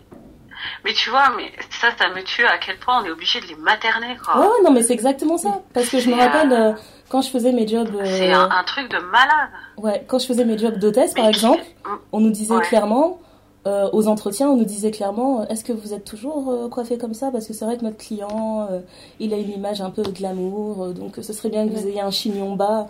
Et donc moi, je faisais, je faisais semblant de pas comprendre et je disais, ouais, mais mes cheveux ils sont pas assez longs, je peux pas faire de chignon bas. Je peux faire un pompon euh, au-dessus de la tête, si vous voulez, mais je peux pas faire de chignon bas. Euh, non, mais euh, est-ce que euh, je les vois prendre des pincettes et carrément, euh, il y avait une agence d'hôtesse où ils avaient proposé de, de rembourser l'achat d'une perruque. Tu vois, pour te dire jusqu'où ça va. Il m'avait dit, si vous achetez une perruque lisse et que vous faites votre chignon bas, on vous la rembourse. Note de frais. Ah, finesse. Ouais. Ils sont motivés. hein. Je suis euh, estomaquée. Ouais, Ils sont vraiment. Je suis euh, estomaquée. c'est, il y a de tout, il y a de tout. On a de quoi faire un épisode spécial là-dessus. euh, franchement, sur les, sur les cheveux, sur les coiffures, c'est des machins. Enfin, moi, je sais que personnellement, euh, je pense que j'ai commencé euh, à faire des tissages. C'était une récompense de ma mère parce que j'avais très très bien travaillé à l'école. Et j'avais peut-être, euh, c'était le jour de mes 17 ans, je crois, la première fois où j'ai eu le droit d'avoir un tissage euh, un petit peu long. Et, et encore, c'était du 10 pouces ou je sais pas quoi, mais euh, Ouais, ouais. Enfin, voilà quoi. Et j'ai commencé à mettre un petit peu de couleur dans mes cheveux. J'avais peut-être. euh, j'avais 25 ans passés quoi. Et j'avais mis des petits reflets euh, caramel ou je sais pas quoi. Et c'était un truc de ouf. Et maintenant, je m'amuse plus parce que. Après, t'es un peu. Consciente du regard des gens où on va te poser des questions. Mais hier t'avais les cheveux comme ça là tu viens avec des cheveux comme ça mais pourquoi machin? Alors que enfin je veux dire il y a des filles blanches qui euh, bah, parfois elles vont avoir des chignons parfois elles vont avoir les cheveux bouclés parfois elles vont avoir les cheveux lissés enfin ça c'est pas tout un débat autour de leurs cheveux enfin moi je me souviens à l'école quand quand je faisais mes tresses c'est, ah bah quand t'enlèveras tes tresses tu pourras me la donner comme souvenir machin Ah, oui, de fois j'ai entendu ça. tu sais Comme ça, on en fera un bracelet de je ne sais quoi, mais, dit mais mais, ça va pas nous donner. je sais pas c'est quel genre de fétichisme C'est quel genre de gris-gris, je te jure. auprès des cheveux et tu vois t'as des gens qui disaient non mais j'ai- il y a une tresse alors moi ma hantise c'était d'avoir une tresse qui tombe dans la cour de récré j'en avais Mon tellement Dieu. peur parce que je me dis il y a quelqu'un qui va ramasser qui va dire ah mais tiens c'est tes Et cheveux qui vont faire un jeu toute la journée. ouais. et, euh, et voilà tu te dis mais c'est bête quoi c'est des choses mais tout ça c'est des trucs qu'on doit mettre enfin au- auprès des gens enfin et leur expliquer depuis qu'ils sont petits. Ma fille, elle, elle a la chance, bon, sa marraine est, est noire, elle me voit avec des cheveux différents à chaque fois, ça la choque pas, elle, elle me reconnaît à chaque fois, elle dit bon ça c'est ma reine, elle est comme ça, etc. Mais dans son environnement, dans son entourage, elle a des, euh, des personnes d'origine asiatique, elle a des personnes d'origine africaine, elle a des personnes d'origine maghrébine, et elle n'est pas choquée auprès des gens. Donc quand dans sa bouche elle dit oui mais le petit garçon il est noir comme ma reine, ben, c'est pas une insulte quoi. Ouais, Parce que pour elle, la référence de personne noire dans son entourage, c'est sa marraine. Et puis après elle dit ah mais lui il, il est... euh, il est, euh, il est marocain, mais tu sais, c'est comme le fils de machin qui est marocain, machin, mais c'est pas une insulte, quoi, parce qu'elle a grandi dans ce melting pot et ça fait partie d'elle, quoi. Elle a des amis, des Mhm. petits amis qui sont métis, elle a des petits amis qui sont blancs, des petits amis qui sont noirs, enfin, elle, elle a de tout. Et je trouve que c'est, c'est dommage de priver toute une génération de cette richesse, parce qu'on peut tous s'apporter quelque chose et de se mettre, se barricader dans ce qu'on connaît, dans ce que machin et tout, pour pas sortir de ah bah non non tous les noirs sont comme ça euh, tous les noirs euh, sont machin extravagants tous les blancs sont comme ça bah on se prive de quelque chose quoi au, Mhm. au lieu de se tirer vers le haut on est tous en train de se tirer vers le bas et on est en train de nourrir des animosités qui parfois n'ont même pas lieu d'être parce que si tu parles euh, je pense que c'est le c'est le c'est l'humoriste Trevor Noah qui dans une interview disait ni moi j'ai un- mon meilleur ami donc il faut savoir que lui il est métis euh, Sud-africain, sud-africain suisse et euh, il, a, il, est, il est venu aux États-Unis, il dit Mais mon meilleur ami américain est raciste. Et il dit Mais il le savait pas. il, il le savait pas parce qu'il a grandi dans un environnement où dire certaines choses c'était normal. Il dit Mais maintenant on est devenus amis. Et je lui dis Mais attention, là tu es en train d'être raciste. Attention, ton racisme reprend le dessus. Fais gaffe. tu vois, c'est ça que je trouve dommage, c'est que c'est toujours dans une sorte d'univers comique en fait qu'il y a certaines choses qui passent quoi. Oui, ça passe, C'est mais vraiment ça qui m'embête. c'est c'est embêtant, mais lui au moins, il- après il a eu une discussion sérieuse avec ce garçon, justement. Il a Mhm. dit, mais je ne savais pas que ça c'était considéré comme raciste. Il dit, oui, mais maintenant tu sais. Donc après c'est devenu un peu une blague entre eux, genre, attention, le racisme arrive, tu vois. Mais au moins ils ont eu le temps d'en discuter, et lui il a eu le temps de s'ouvrir un peu à autre chose, parce qu'il a rencontré quelqu'un qui, qui était euh, différent de son monde, en dehors Mhm. de son monde, et il a appris de ça. Et c'est lui-même, c'est lui qui aujourd'hui fait l'avocat un peu de la cause euh, noire, entre guillemets, euh, en disant mais attention, ça on peut pas dire, c'est pas possible, c'est pas poli, ça, ça ne se fait pas. Ok, ok. Mais pour revenir sur les hashtags, on s'est bien égaré. hein. Ouais. Mais c'est pas grave, parce qu'on a tout le temps. Discussion de filles à C'est trop ça. Non, mais je prends note, hein, parce que ça vaut vraiment un épisode spécial quand même. Il y a beaucoup de problématiques là-dessus. Euh, pour revenir au hashtag, il y en a un qui m'a bien fait rire. C'est un mec qui a tenté euh, en vain de créer un hashtag balance ton mec bien. Bon. Et là, ça m'a tellement fait rire. Oh, genre, vous cherchez vraiment à être récompensé d'un comportement normal, quoi. Il veut une médaille. Ouais, voilà. Voilà, tiens, la médaille du mec normal. Bravo. Continue comme ça. Super. Parle-en à tes potes. Et, euh, pour continuer, euh, pour revenir une dernière fois, parce que j'ai plus envie de traîner sur, l'Harvey- le- sur le Harvey Weinstein, euh, il y a quelque chose qui m'a beaucoup énervé aussi dans tout ça, c'est que euh, en fait comme tu l'expliquais Marina, comme sa carrière est sur le sur le déclin, on va dire, on commence à parler des, des bêtises qu'il a faites.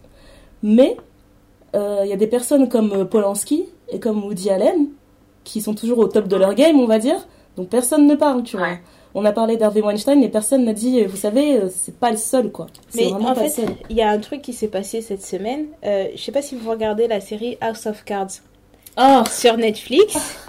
Et, et l'acteur principal, Kevin Spacey, qui est censé être comme une légende lui aussi. hein. qui est vraiment censé être une légende, il y a un acteur qui l'a dénoncé.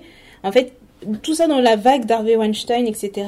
Il a dénoncé en disant que cet acteur qui a maintenant 30 et quelques années, ou peut-être un peu plus, peut-être quarantaine d'années, euh, qui euh, à 14 ans euh, aurait été agressé sexuellement par Kevin Spacey qui à l'époque avait 26 ans. Il a subi des attouchements, c'est ça? Il, l'a- il, il lui est monté dessus, il l'a Oh, tripoté, enfin...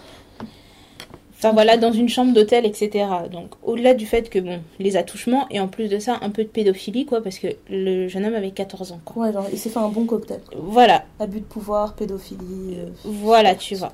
Donc réaction de Netflix, ils annulent la série, ils disent non, c'est bon, c'est fini, là on finit la dernière saison, enfin la saison qu'on est en train de filmer, c'est la dernière, et après on fait, on fait, on ne travaille plus avec lui, donc lui il a perdu euh, beaucoup d'argent, gros contrat, etc. Je pense qu'il va être un peu blacklisté. Et en fait, ce qui, a beaucoup choqué les gens, c'est comment il a réagi à cette accusation. En fait, il a mis un post sur euh, Twitter, je pense, en disant euh, écoute, euh, j'ai entendu ce que ce jeune garçon, ce jeune homme a à dire sur moi. Je suis vraiment désolée. Je ne me souviens pas des faits. Et quand tu lis la suite de son message, il dit Dans ma vie, j'ai toujours été libre sexuellement, j'ai toujours euh, vécu avec des hommes, avec des femmes, euh, fa- fait des expériences avec des hommes et avec des femmes. Et aujourd'hui, j'ai décidé de vivre ma vie en tant qu'homme gay. Et donc, le gros tollé du truc, c'est quoi? C'est de se dire Ok, donc tu réponds par des accusations d'agression sexuelle en faisant ton coming out. Surtout de pédophilie, quoi. Et, et là, les gens sont juste euh, Ok, donc tu fais ton coming out. Parce que Parce pour que- moi, le genre ne compte même pas, en fait. À partir du moment où tu me dis c'est une personne de 14 ans, euh, on s'en fiche, tu vois, que ce soit un garçon ou une fille, en fait. Ouais, mais eux, leur problème, enfin, eux se sont surtout arrêtés sur le fait que c'était des agressions sexuelles, d'abord, mais que de se dire que, donc tu m'agresses sexuellement et pour, en gros, pour te couvrir ou je sais pas quoi, parce que il y avait, c'est vrai qu'il y a eu beaucoup de questions autour de sa sexualité à cet homme-là, et donc Mhm. du coup, là, il a juste décidé de dire, bah non, j'ai choisi de vivre ma vie en tant qu'homme gay, donc pour la première fois où il va dire qu'il est gay, c'est pour se défendre, ou- et en plus de ça, il Voilà. dit, si j'ai fait ce, que, ce dont je suis accusé, je m'en excuse, mais je m'en souviens si pas. je l'ai fait, quoi. Non, mais comment tu peux pas te souvenir de ça, quoi? Il disait qu'il prenait de l'alcool, de la drogue et des choses comme ça, et qu'il ne se, il ne se souvient pas de Ouais. cet incident. Incident, quoi. Voilà. Non, mais n'importe quelle quantité d'alcool ou de drogue peut te faire oublier une chose pareille, quoi. C'est ça. Et, euh, et donc, ouais, c'est c'est vraiment. euh, C'est tellement fou. Ça a été Et euh, tu vois, ça fait penser euh, à l'univers euh, de l'écrivain Bret Easton Ellis, euh, qui, dont le livre le plus célèbre est American Psycho, euh, qui fait beaucoup de romans d'anticipation sociale euh, euh, sur la société américaine en disant que c'est, euh, en gros, la société américaine est un fruit pourri, un arbre pourri de toute façon qui forcément génère des fruits pourris. Mhm. Et euh, il a un de ses premiers romans qui s'appelle euh, Degré de moins que zéro et qui parle de Hollywood. Et c'est fou, tout ce, qui est, tout ce qui est dit en ce moment, il le décrit dans son livre. Et quand je l'ai lu euh, dans les années 90, tu vois, j'avais 20 ans, et euh, je me disais, euh, c'est du délire, c'est pas possible ce qu'il raconte, tu vois. Je m'étais dit, euh, voilà, c'est que de la fiction. Mais quand tu vois l'histoire de Weinstein, de Polanski, de Kevin Spacey, c'est exactement ce qu'il ce qu'il raconte, quoi. La promotion canapé. Un hein. monde de, de malades mentaux, quoi. C'est ça, c'est ça, c'est exactement ça. Et euh, du coup, dans, dans, pour rester sur la même vague, en fait, au niveau euh, français, le porc qui a été balancé, c'est Tariq Ramadan.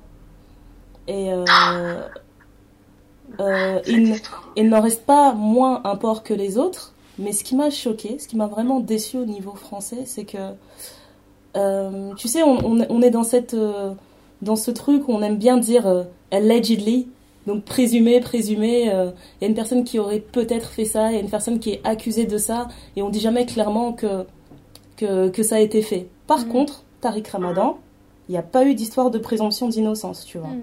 Là, à partir de la seconde où on, on l'a balancé, en fait, il y a une sorte de, de hiérarchisation des scandales, tu vois.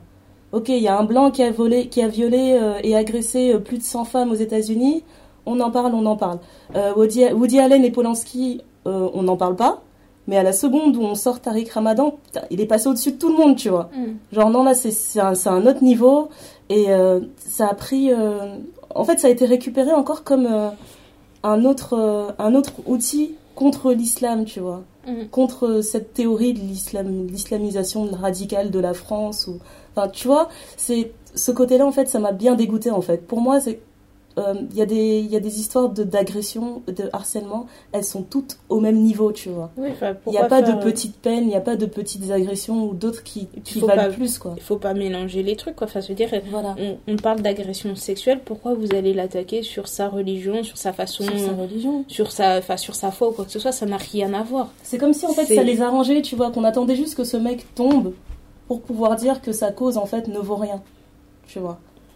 C'est c'est ce- cet aspect-là qui m'a bien dégoûté. Après, je suis pas en train de défendre le mec, tu vois. C'est c'est en fait c'est ce côté-là qui me pose problème avec les médias français, c'est que lui, à la seconde où on l'a balancé, il a fait la une partout. Il a Mm. vraiment fait la une des journaux littéralement. Bah quoi. oui, mais euh, on n'arrête pas de parler de racisme institutionnel. C'est bah, ça. L'affaire Tariq Ramadan, c'en est encore euh, la preuve, quoi, que ça existe. C'est exactement euh, ça. C'est Et c'est vraiment tout. dommage, quoi. Je veux dire, c'est comment? Quand tu parlais justement de présomption d'innocence euh, par rapport à Woody Allen, euh, Polanski, euh, Weinstein, Trump, oh tous les mecs, enfin et tous les autres ports là, euh, il y en a un autre, euh, j'ai oublié le nom, euh, Oh, il y en a un tellement. politicaire français qui a été Ah, DSK encore un autre qui a voilà euh, Mm. bon euh, tous ces mecs là on dit attendez calmez-vous il faut attendre le procès Il faut faut pas les accuser, tout etc., ça. Faites attention à ce que vous Voilà, il y a un processus Euh, quoi. Il faut respecter. c'est ça Euh, attendez les filles vu que c'est des hommes de pouvoir ils sont attirants bon euh, PS s'il vous plaît regardez euh, la Regardez. dernière page en date du gars quoi Ouais.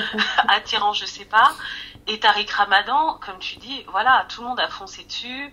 Euh, on croit sur parole euh, la jeune la jeune femme. Et je ne remets pas en doute ce qu'elle a dit, mais comme toi, euh, je m'interroge sur euh, la hiérarchisation, etc. Et on en revient, tu vois, à, à ton propos du départ euh, sur euh, l'ethnisation, tu vois Exactement. euh, de la- cette volonté d'ethnisation de la, de la société française. Euh, comme quoi il y aurait, euh, les gens, donc euh, filles français blancs, filles euh, garçons français blancs, et puis ensuite il y a tout le reste, quoi, les ethniques. Euh, qui pour eux ils ont un traitement spécial et Tariq Ramadan rentre dans cette zone-là quoi qu'il ait fait quoi du coup, ça veut dire que ça nous. Comme, voler un sac de riz à Carrefour. il aurait pu passer au-dessus avec cette histoire-là aussi. Hein. Ouais, ouais. Carrément. Mais ça prouve un peu quand tu, quand tu parles d'ethnisation, c'est-à-dire qu'on est vraiment au bas du bas de l'échelle, quoi. Mais je sais pas si c'est juste la France qui est comme ça, parce que moi, je, me...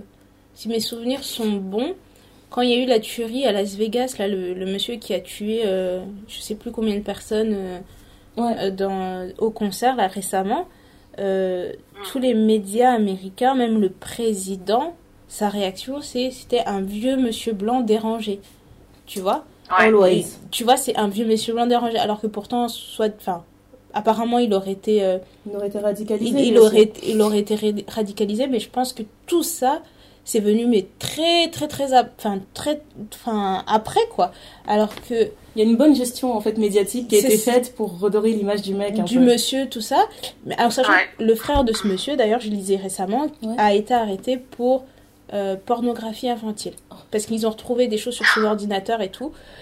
Et euh, et donc, voilà, mais si cet homme-là, et il y a beaucoup de médias euh, américains qui disent, mais si cet homme-là avait été noir ou avait été d'origine euh, euh, non blanche, non blanche, en fait, si cette personne avait été non, non blanche, ça aurait tout de suite été mais c'est un, c'est un radical, c'est machin, c'est pas possible. Enfin, c'est oui, comme tout pour la tuerie dans la boîte de Miami, tu vois. C'est ça, voilà, c'est ça. Euh, clairement, il a été prouvé que c'était un, un, jeune homme euh, qui avait des troubles psychologiques, quoi, proche de la schizophrénie. Mhm. Mhm. Et, euh, et, voilà, c'était un radical, un terroriste, tout ce qu'on veut.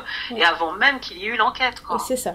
Avant même que l'enquête ait démarré. Ouais, exactement. Euh, c'est vraiment, c'est compliqué. C'est bon, quoi. Ça suffit. Ça suffit qu'on. Enfin, je trouve vraiment que là-dessus, euh, je pense qu'on est trop, on est trop gentil.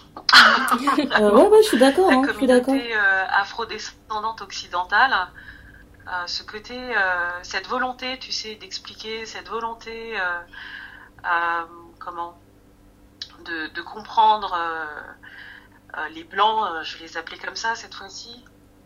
mais là, c'est trop, quoi. On a beaucoup de patience de, mon côté, euh, on a beaucoup de patience, mais on, on nous fait taire aussi. On tous à la même école. Mm. On est tous, on a tous accès à la diversité, que ce soit dans son quartier ou à travers la télévision ou, euh, ou les livres. Ça suffit quoi. Non, non, Marina ne parle pas de livres, ne parle pas de livres. Les enfants maintenant ils ont des téléphones portables. Ouais, ils ont plus besoin de livres. on, a, on a un smartphone, c'est suffisant. Bon, pour en finir une fois pour toutes sur, le, sur les ports, euh, sur, le, sur le site lemonde.fr, il y avait, euh, j'ai fait un test que j'ai trouvé euh, assez intéressant, qui a été créé par une avocate spécialiste des violences faites aux femmes. C'est un test qui te permet de distinguer agression sexuelle, harcèlement sexuel ou autre au travail. Donc, ça vous dit de le faire là? Ouais, on y va. On se fait un petit test. Alors, question numéro 1 un supérieur propose à l'une de ses subordonnées une, une, promotion ou un renouvellement de contrat précaire en échange d'une relation sexuelle. Est-ce que c'est du harcèlement? Est-ce que ça n'est pas du harcèlement? Ou est-ce que ça dépend? C'est du harcèlement. Ah oui, harcèlement. Harcèlement? Correct Grosse surprise, hein. bon ça on savait. Bonne réponse. on passe à la deuxième question. Un employé met à une seule occasion une main aux fesses d'une collègue. Est-ce que c'est du harcèlement, pas du harcèlement ou ça dépend? Ça dépend. Est-ce que c'est intentionnel ou pas? On ne sait pas. C'est juste un employé met à une seule occasion une main aux fesses d'une collègue. Harcèlement, pas harcèlement ou est-ce que ça dépend? Moi je dirais ça dépend. Harcèlement. Alors je mets quoi? Je mets harcèlement ou ça dépend? Je mets harcèlement mais je... Alors la bonne réponse c'est pas harcèlement. Parce que dans l'harcèlement en fait on on enregistre en fait une notion de, répétition, je pense. Donc il ne s'agit pas d'un acte de harcèlement sexuel, mais d'une agression sexuelle, un acte plus grave, plus durement sanctionné par la loi. Voilà la nuance. Euh, pour qualifier ces contacts en agression sexuelle, il faut que soit touché sans le consentement de la victime une ou plusieurs parties intimes. C'est le cas des fesses, mais aussi de la poitrine, des cuisses, du sexe ou de la bouche d'un individu. Et donc il faut savoir ce que c'est. Il euh, faut les connaître, quoi. Voilà, il faut les connaître. Euh, troisième, Un employé fait des propositions sexuelles à une collègue qu'elle refuse ou auxquelles elle ne répond pas. Harcèlement, pas harcèlement ou ça dépend? Harcèlement. Pareil, ouais, harcèlement. Harcèlement, bonne réponse. Des propos à caractère sexuel entrent dans la définition légale du harcèlement puisqu'ils sont répétés. Nul besoin d'opposer un refus implicite ou explicite à l'auteur des faits pour les caractériser comme du harcèlement sexuel. Le simple fait que ce soit des propos à connotation sexuelle portant atteinte à la dignité des individus en raison de leur caractère dégradant ou humiliant suffit. Suivant. Un employé affiche sur le mur de son bureau un calendrier contenant des photos de femmes nues. Harcèlement, pas harcèlement ou ça dépend? Non, pas harcèlement. Le mec, il aime juste voir Non, pas harcèlement. Ok, pas harcèlement. Mauvaise réponse, c'est du harcèlement. Parce qu'il a un calendrier de femmes nues. Ouais, dans un espace euh, commun, je pense. Nul besoin que le harcèlement sexuel soit ciblé pour qu'il puisse être qualifié comme tel. C'est ce qu'on appelle le harcèlement sexuel environnemental. Il suffit que la victime euh, prouve une atteinte à la dignité ou que ce comportement à connotation sexuelle crée une situation intimidante, hostile ou offensante. Mais tu vois, ça, je trouve que c'est un peu ambigu, tu vois. Parce que je me dis, si le mec, il aime bien regarder des femmes nues, mais qu'il agit pas sur ces trucs-là, pourquoi Ouais. ça...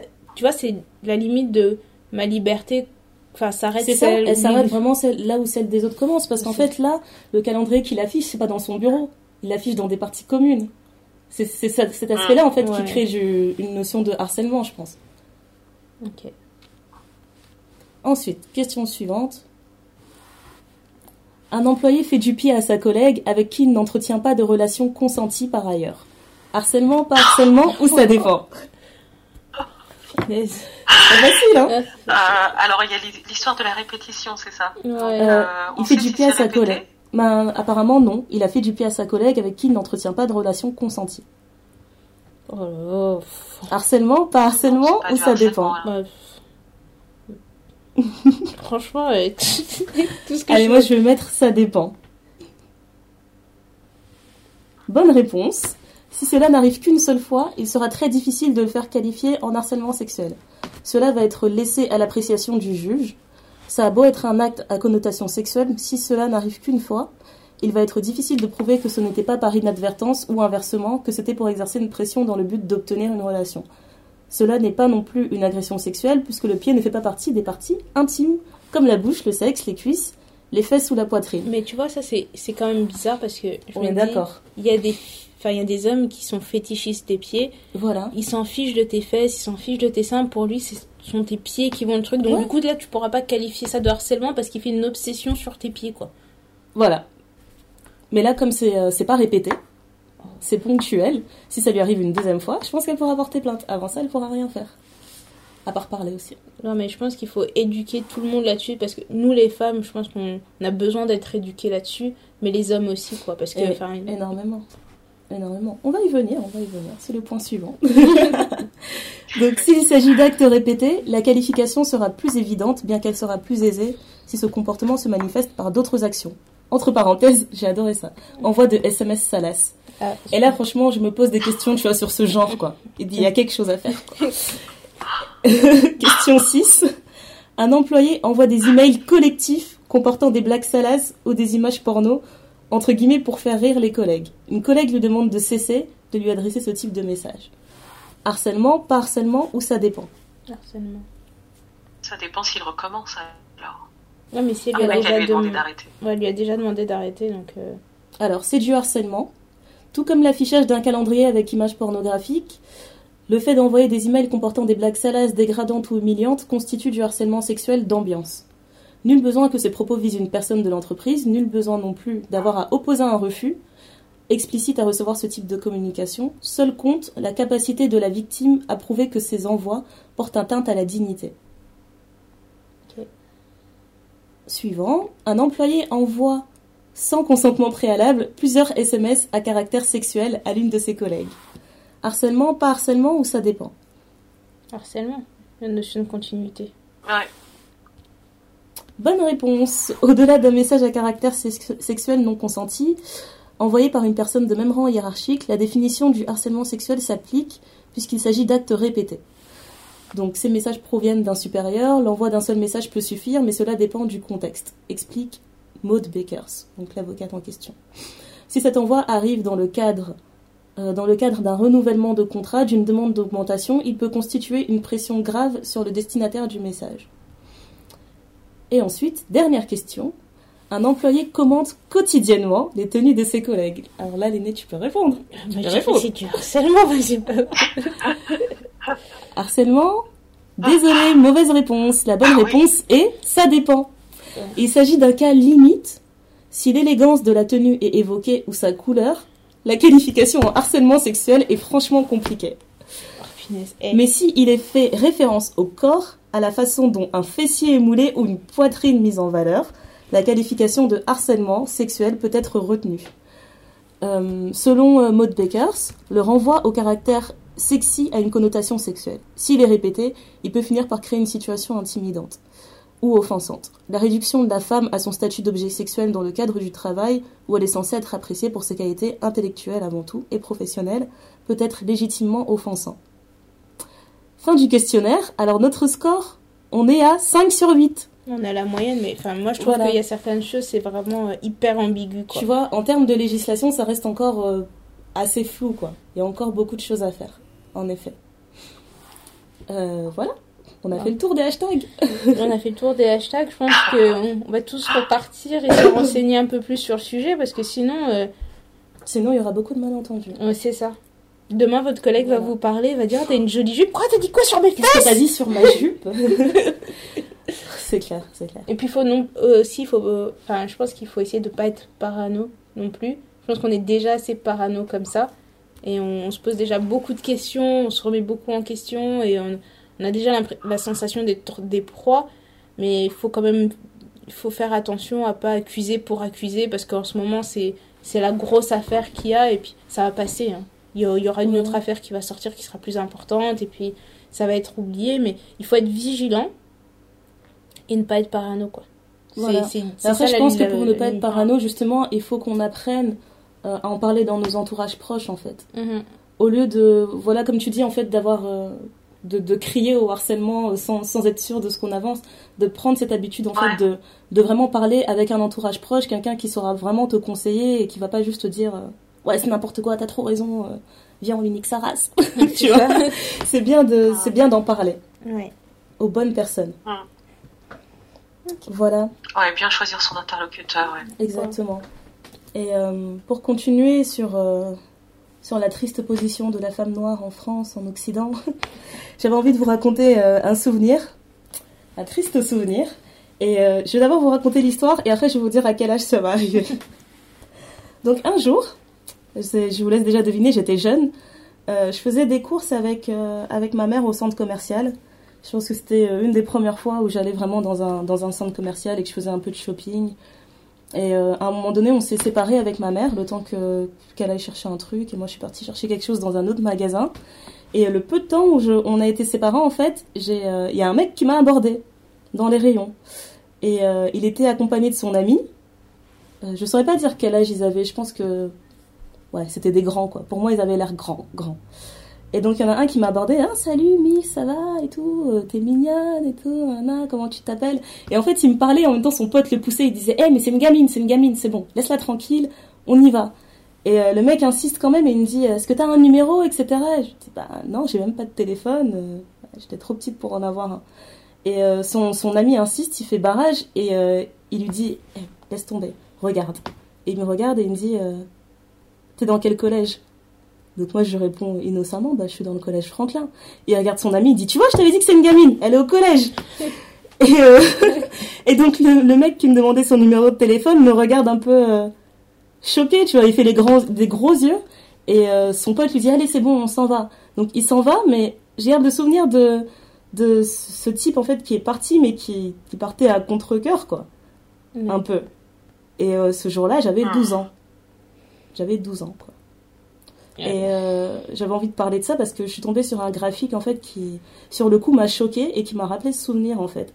C'est euh, un activiste afro-américain en fait qui a, qui a publié ça, un graphique qui Mhm. s'appelle euh, l'âge euh, auquel les femmes se, se sont rendues compte qu'on les regardait comme des qu'on les regardait sexuellement en fait, qu'elles étaient Mhm. regardées sexuellement par les hommes. Et donc ce graphique, il part de 7 ans à 18 ans. Et je vous laisse deviner où est la moyenne la plus haute 12 ans.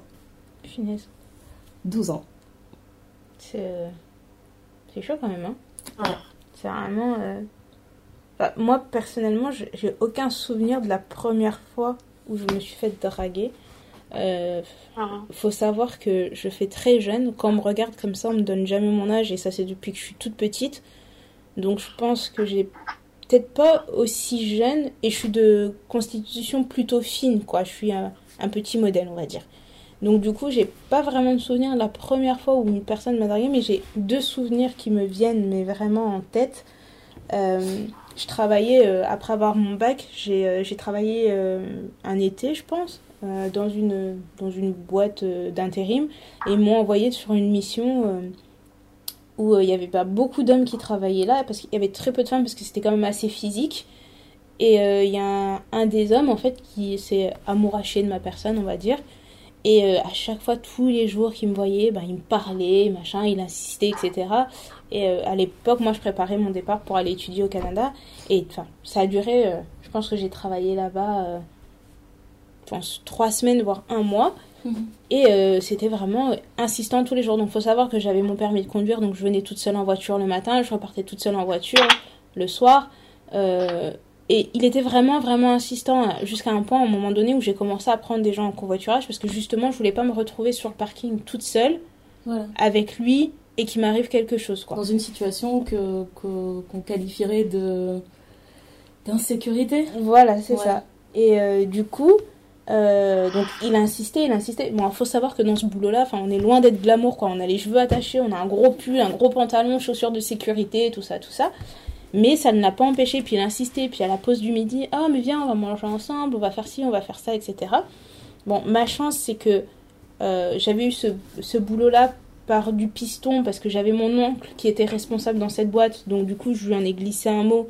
Il a quand même fait attention, mais la personne a insisté, mais non, mais c'est pas grave, euh, tu vas aller étudier au Canada, on va vivre l'amour à distance, etc., etc., machin. Peu importe. Et il était Oh vraiment là. hyper, hyper insistant jusqu'au point où j'ai arrêté de travailler là-bas. Et euh, un jour, mon père, il m'a dit, mais c'est pas possible. Enfin, c'était un bon boulot, tu pouvais gagner quand même beaucoup d'argent en tant qu'étudiant, je comprends pas pourquoi t'as. Enfin, et la seule chose que j'ai répondu à mon père, j'ai dit, mais en fait, pour la sécurité de ta fille, tu n'as pas envie qu'elle aille travailler là-bas. Et là, j'ai vu le regard de mon père, il a complètement changé, il a dit, non, mais c'est pas grave, on va trouver autre chose. Et il est parti. Moi, j'en avais déjà parlé à ma mère. Et ma mère, elle m'avait dit, mais écoute, fais attention, entoure-toi, mais f- parle-en du coup à mon oncle qui était là. Elle dit, parle-lui-en, comme ça vous allez faire attention, etc. Fais bien, montre bien que c'est ton oncle, appelle-le tonton devant tout le monde. C'est des genres de choses que tu fais pas normalement Voilà, parce que quoi. tu veux pas que qu'il t'arrive des bricoles.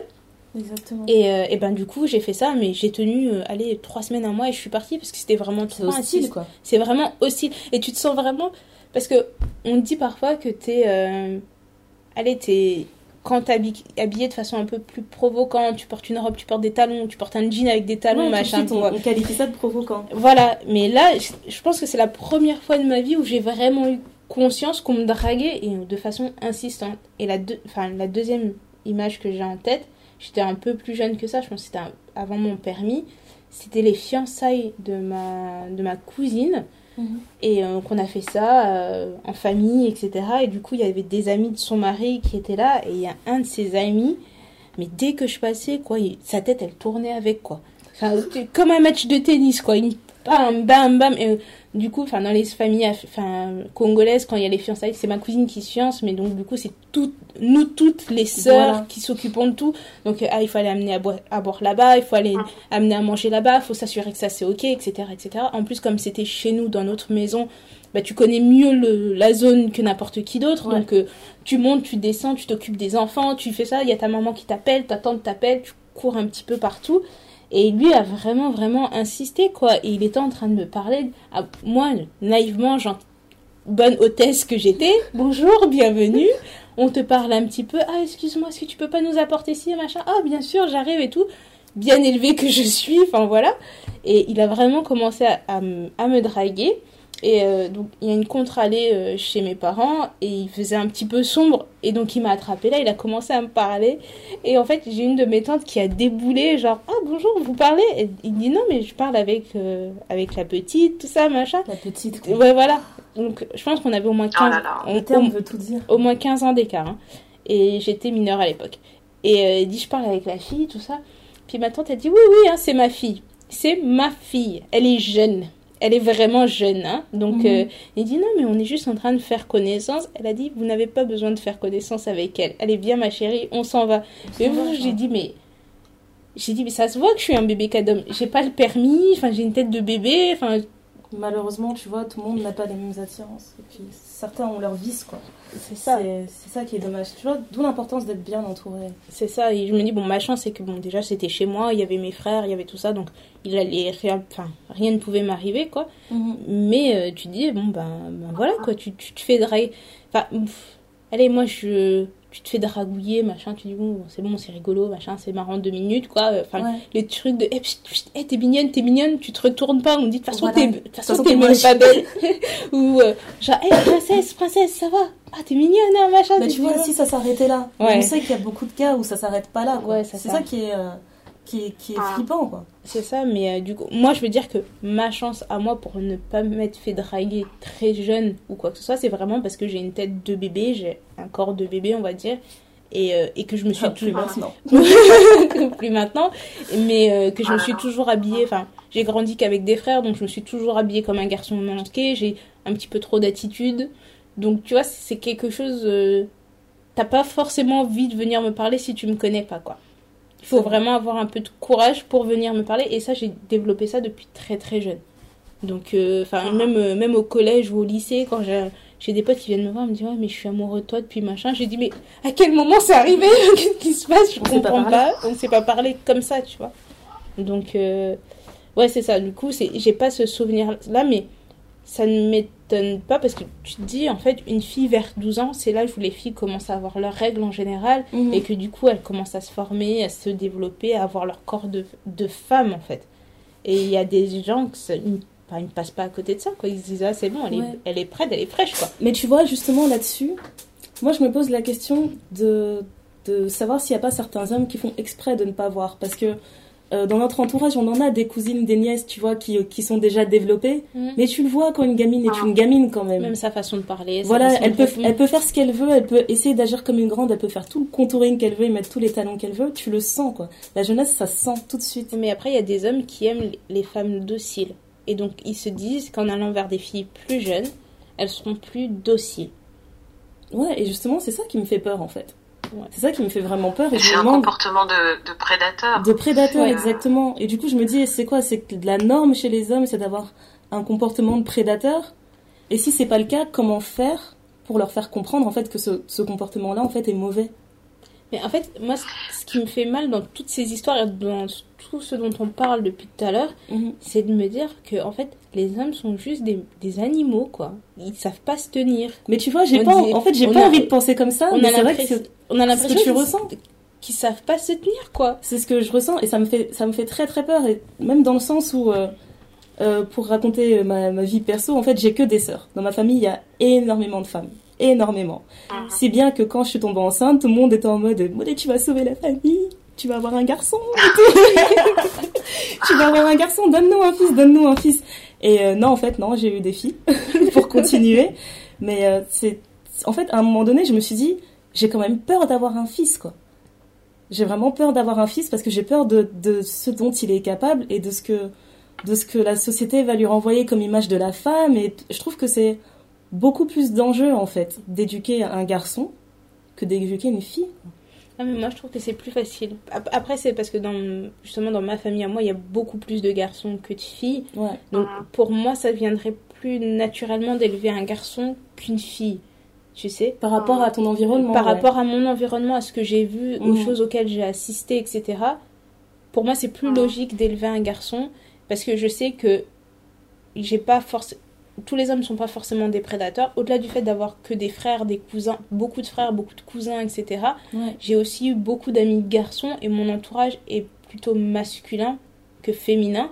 Et du coup, quand je vois mon entourage, bon, les choses qu'ils font, allez, c'est des choses que c'est pas des choses graves quoi tu vois on a tous un pote qui est un petit peu un connard avec les filles ou quoi que ce soit mais c'est pas Mhm. forcément quelque chose de de méchant genre c'est un player ou quoi que ce soit de la même façon que tu peux avoir une copine fille qui s'amuse un petit peu avec les garçons etc et qui qui fait pas vraiment attention aux sentiments mais mais ce sont pas des euh, des bêtes sauvages que quand tu les lâches dans la rue tu vois ils vont dire cherche de la chair fraîche quoi Non, non, ça, je suis d'accord. Après, c'est euh, vraiment. euh, euh, je les vois pas comme ça dans le sens où ils sont capables de bondir sur les gens, mais je pense que c'est plein de choses qu'ils ont intégrées, du style. Je sais pas, tu vas croiser une fille qui porte une mini-jupe, et je l'ai je l'ai entendu des tonnes de fois, des trucs du style euh, qu'elle se plaigne pas si elle se fait agresser, tu vois. Ce genre de choses. Moi, je.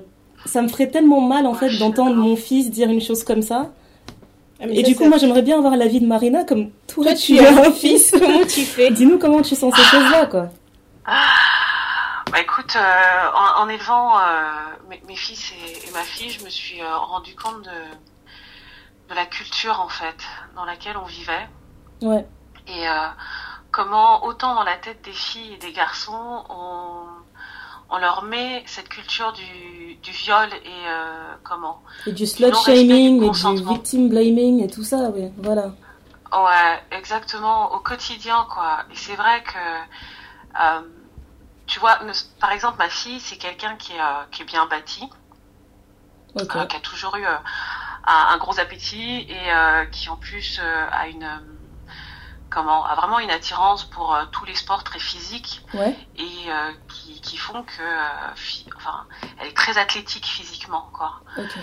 Et, euh, et souvent, en ayant des conversations avec des copines ou des mères sur, euh, sur la façon dont on élevait ma fille de ce côté-là, j'ai quand même eu droit à des remarques sur euh, bah, peut-être que tu la laisses trop manger, elle va pas être fine. euh, euh, tu sais, euh, le fait que qu'elle fasse des sports comme le Krav Maga, des choses comme ça, ou la boxe, euh, Ouais. dire euh, bah ouais, mais tu vois, elle va avoir une attitude de, de mec, elle va pas attirer, etc. Voilà, elle va pas attirer, déjà, elle pourra a- jamais se marier, truc, quoi.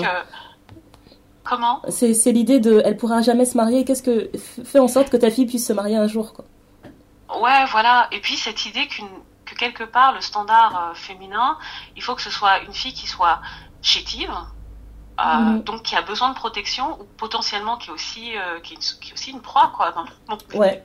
C'est vrai, c'est vrai. des, des animaux, euh, une quelqu'un qui soit gentil, euh, quelqu'un qui soit docile, quelqu'un qui fasse pas de bruit, quelqu'un voilà qui a besoin de protection quoi.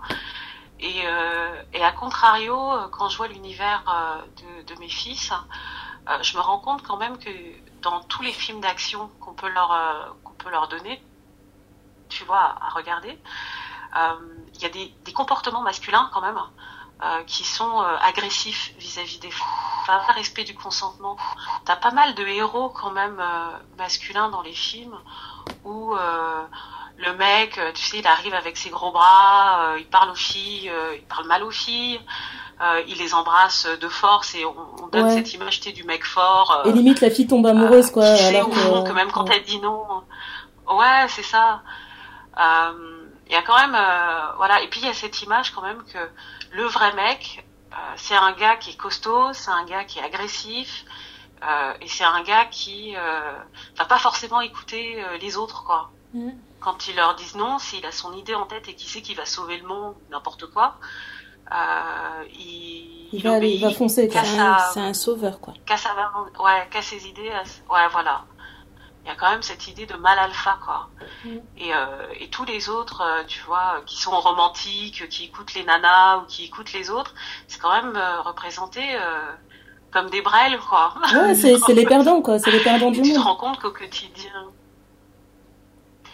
Et, euh, et tous les jours, il y a quand même euh, cette idée-là. Euh, tu vois, il y a pas plus tard qu'à la fin de, au début des vacances, je discutais avec une mère de famille et je lui disais que mon dernier garçon, euh, avec un- son fils, était euh, harcelé par euh, par les petites filles de l'école dans la cour de récréation Mhm. elle courait après eux et puis les bousculait. Et comme nous, on leur dit, ouais, alors comme c'est une fille, même si elle t'embête, même si elle te tape, tu, tu réponds pas, tu les embêtes pas. Euh, donc ils essayaient de se cacher. Et je lui disais quand même, il faut, il faudrait qu'on aille voir les mamans euh, de ces petites filles pour leur dire euh, que, que ces gamines doivent être calmées.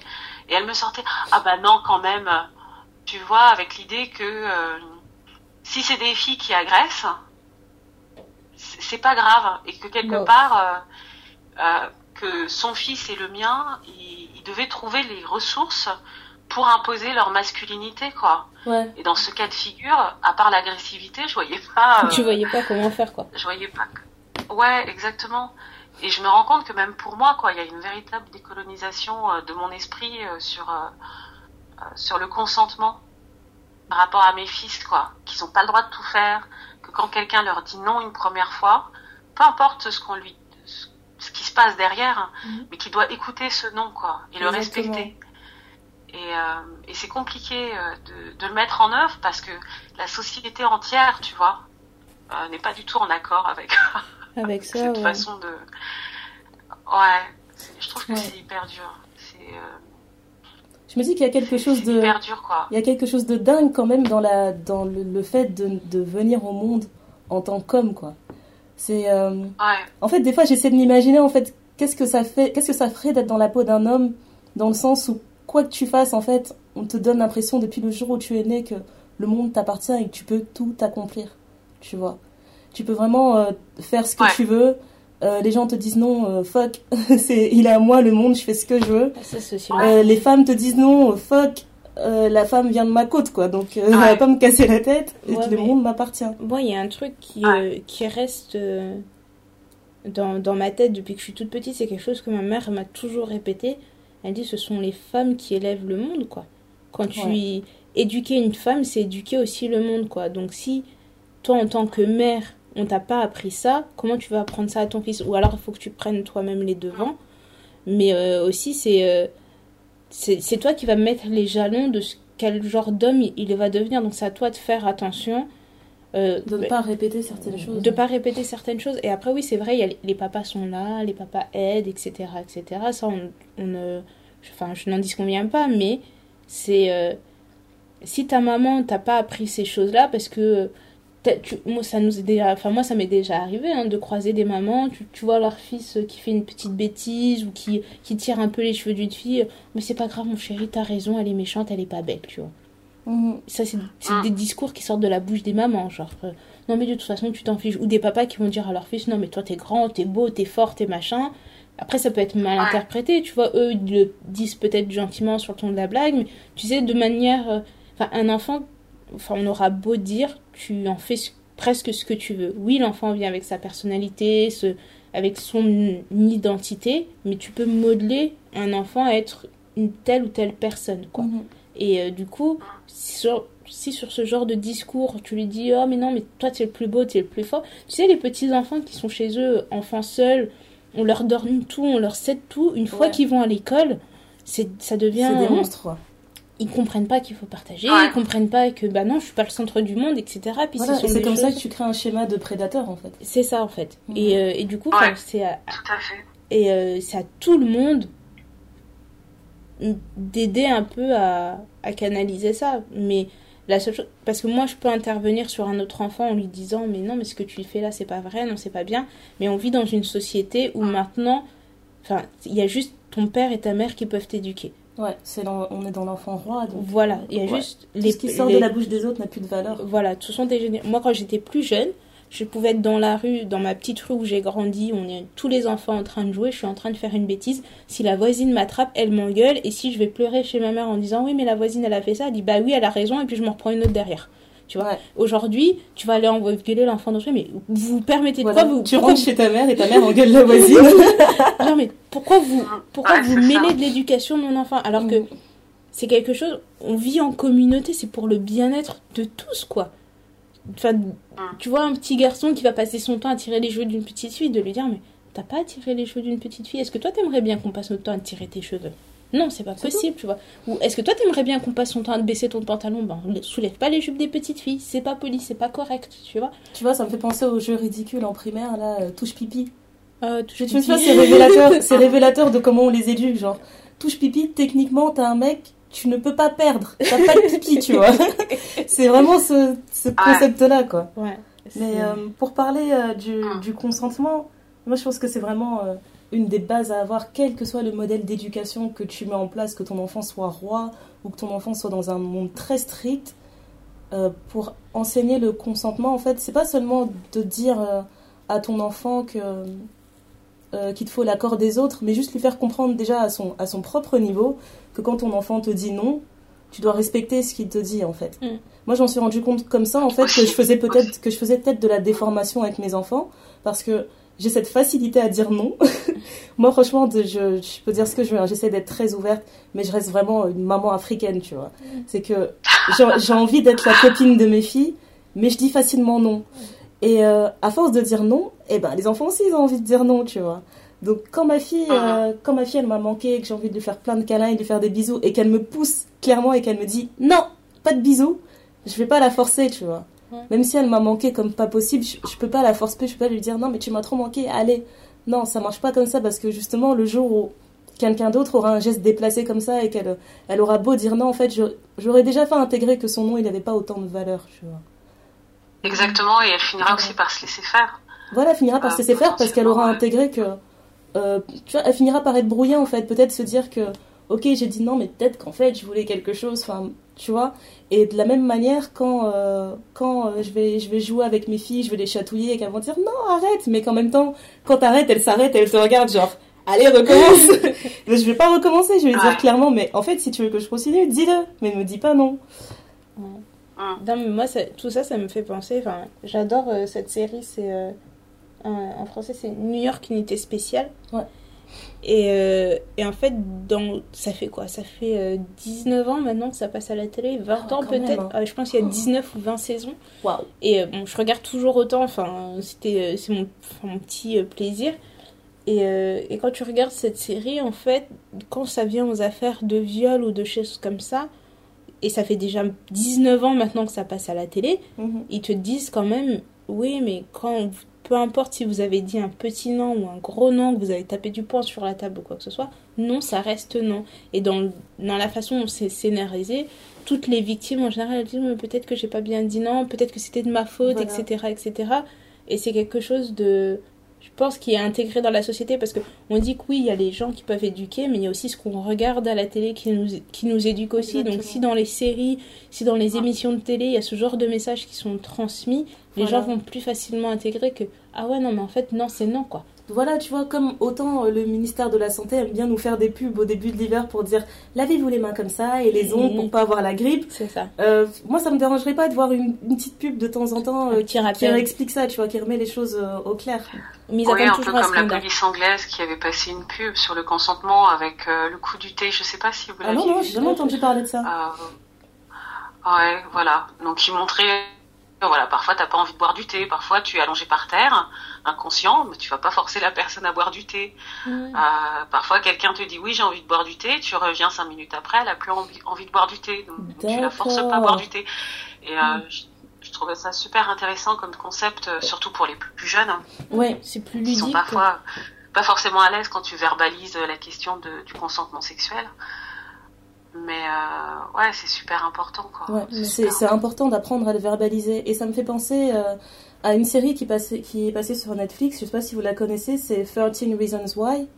C'est euh, le, le concept, Oui. en fait, je pense que c'est tiré d'un livre. Oui. Une fille qui a enregistré euh, 13 cassettes où elle explique pourquoi elle a mis fin à ses jours, en fait. Et euh, dans cette série, je trouve qu'il traite très bien la question, en fait, de, de la culture du viol, surtout aux États-Unis, euh, dans, le, dans le milieu scolaire, en fait. Mm. Euh, sans vouloir spoiler, en fait, à un moment donné, il y a, y toute une histoire, en fait, d'une... euh, d'une fille qui est, on va dire, la fille un peu populaire de l'école, qui est cheerleader, etc. Et il y a toute une histoire sur le fait qu'elle a été violée.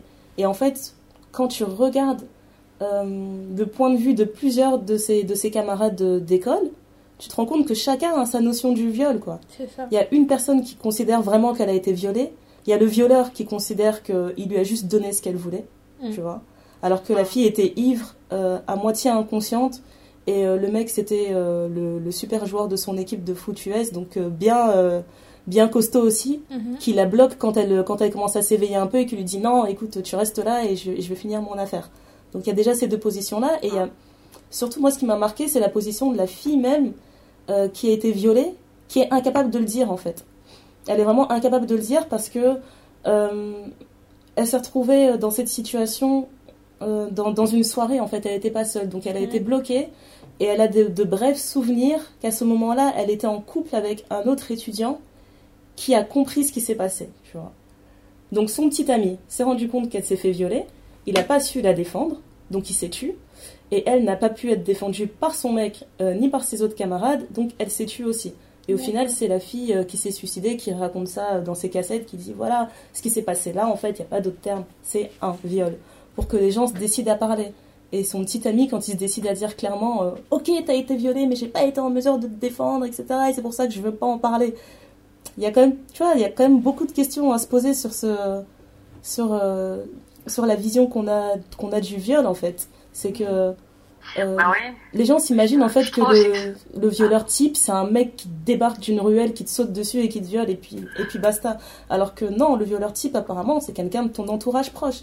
C'est très souvent quelqu'un de ton Mm. entourage proche qui, on va dire, qui connaît tes habitudes, qui t'a observé, et qui, qui va bondir au bon moment où personne ne, ne, ne saura te défendre, en fait. C'est surtout ça. Ouais, puis qui crée un contexte euh, psychologique et physique pour Ouais. que tu puisses pas dire non, tu puisses pas t'échapper. C'est ça. Il y a vraiment euh, une, objecti une objectisation et de, de ta personne, de ton physique. Et, euh, et je trouve en plus que euh, ça, ça brouille encore plus les cartes quand tu fais partie euh, de ces femmes qu'on dit aujourd'hui libérées, tu vois, avec euh, toutes les connotations euh, sarcastiques qu'il y a autour. Mhm, Euh, si tu affiches une sexualité, une vie sociale euh, épanouie, mhm. euh, il y a ce côté, euh, ouais, fallait pas que tu t'étonnes, quoi. Voilà. Fallait exactement. pas que tu t'étonnes qu'un jour euh, quelqu'un euh, se dise, euh, ah, c'est parce que- parce qu'elle va en soirée et qu'elle boit. Bah, en gros, c'est open bar, quoi. Voilà. Mais non, Ouais. c'est pas open C'est, ça bar. envoie un message de lâchez-vous, faire la fête. Non, mais c'est. euh, Mais euh, c'est assez, euh, c'est assez rigolo, quoi. Je sais pas si vous avez entendu parler aussi de, de cette mannequin, Sarah Sampaio, qui est aussi euh, Ange Victoria's Secret, Mhm. et euh, qui a fait une, une couverture pour euh, le magazine Lily. Ouais. Et c'est vrai que c'est un top modèle qui a eu l'habitude euh, de faire des, des couvertures de magazines où elle est topless ou voire même nue. Ouais. Mais euh, dans le cas de la couverture de lui, elle expliquait que euh, cette fois-là, elle euh, voulait bien faire euh, des photos légèrement dénudées, mais elle ne voulait pas qu'on voit ni son sexe ni ses seins. D'accord. Et euh, donc ça, c'était clairement euh, enfin, établi. La séance photo se passe, donc forcément, il y a quelques photos qui dévoilent un sein, etc. Elle le rappelle, son agent rappelle tout ça à l'équipe. Et la semaine dernière, qu'est-ce qu'elle voit en couverture? Elle, avec euh, les seins à l'air, quoi. Ah, d'accord. Et, bien. euh, et elle s'est plainte. Et euh, le coup, et j'ai bien aimé euh, comment? C'était assez rigolo de voir la réaction des gens par rapport à cette femme-là qui, qui, euh, avait l'habitude de se dénuder en mode ouais mais attends, euh, je veux dire déjà tu, te montes, tu montes tes fesses, tu montes tes seins, Mhm. euh, tu faut, ouais voilà tu fais une, un truc avec lui. Donc forcément euh, Tu eux, t'attendais dans à ce- quoi dans ce cas de figure ils ont le droit de ne pas respecter ton consentement. Alors parce que tu es une femme qui a déjà montré euh, sa poitrine ou qui a un rapport à son corps qui n'est pas celui attendu des femmes en général. Mais tu vois, Je moi, trouvais ça super, euh, super intéressant. C'est dérangeant. Hein. Ouais, moi, ça me fait penser à, à Amber Rose, en fait, qui fait euh, la slut walk à, à Los Angeles, où en disant, en gros, euh, elle dit, ouais, tous les mots qu'on nous attribue, genre t'es une pute, t'es une cochonne, t'es machin, elle, elle se les réapproprie, elle dit, et alors si je suis une pute, et alors si je suis une cochonne, ça te donne pas le droit de faire de moi ce que toi tu veux. Et donc, du coup, il y a tout ce... Enfin, elle a Enfin, ça fait un peu de polémique, tout ça, parce que entre ceux qui disent oui, t'es féministe, mais tu peux pas parler comme ça, oui, t'es féministe, tu peux parler comme ça, enfin bref. Et euh, en gros, elle dit, euh, ben, c'est pas parce que je porte une jupe extra courte avec un haut euh, à moitié transparent que ça veut dire que j'ai envie que tu me touches, quoi. Elle dit Mhm. peut-être que j'aime juste bien, moi, me voir comme ça.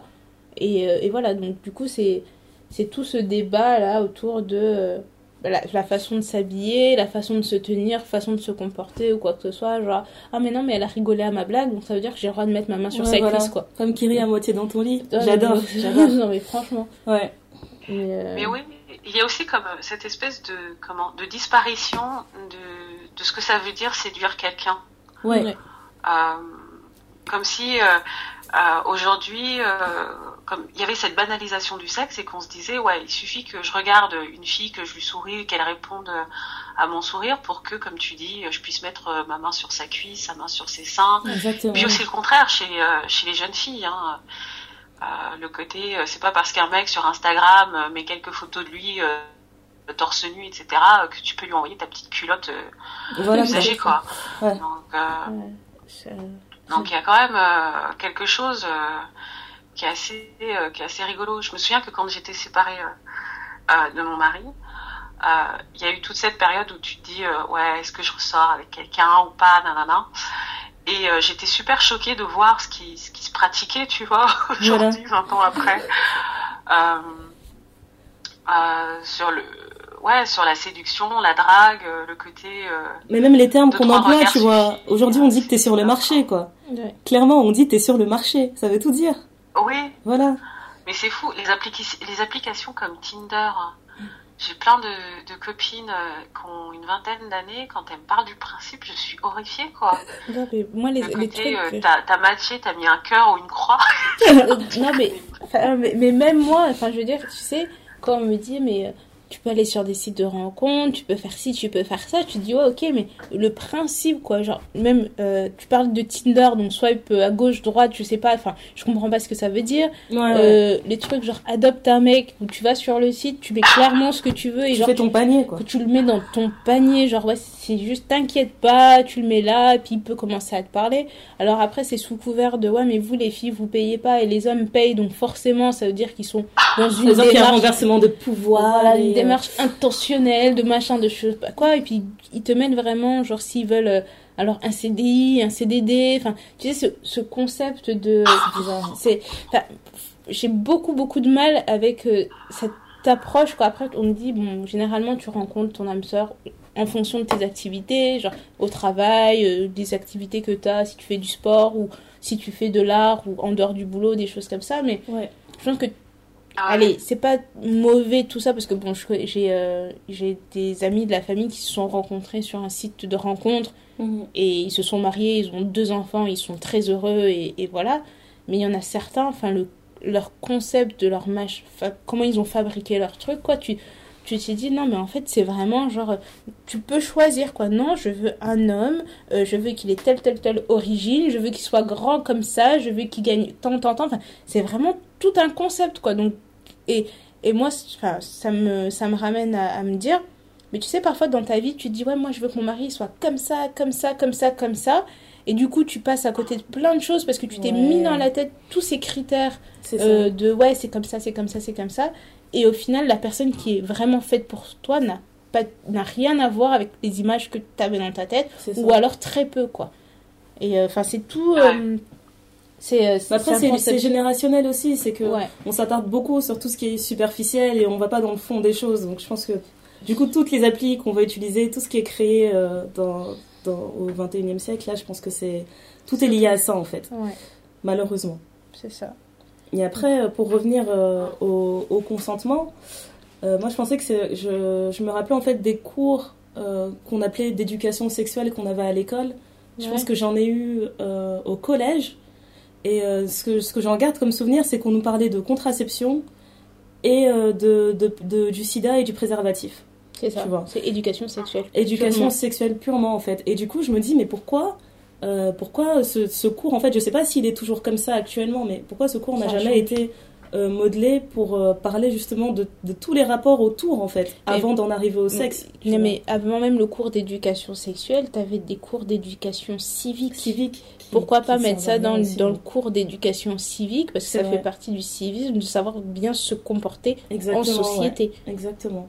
Donc si on te dit non mais non, je veux pas que tu me touches les cheveux, bah non, me touche pas les cheveux. Que ce soit une fille ou un garçon, hein, parce, que parfois il y a certaines filles qui insistent, quoi. C'est Genre, mais vas-y, mais, mais mets ça, mais non, j'ai pas envie. J'ai pas envie, exactement. Mais franchement, quitte à faire une, pièce de théâtre kitsch dans l'école, à laquelle tout le monde va assister, qui s'appelle genre touche pas, euh, touche pas à ma culotte, je sais pas quoi, mais genre faire un truc où il faut en parler, quoi. Là, je suis tombée sur euh, une, une vidéo euh, d'une d'une école primaire à Nairobi au Kenya où euh, il y a des cours où on enseigne justement le consentement. C'est pas des cours d'éducation sexuelle du tout, mais c'est mhm. vraiment euh, uniquement centré sur le consentement et que c'est des cours qui sont euh, séparés.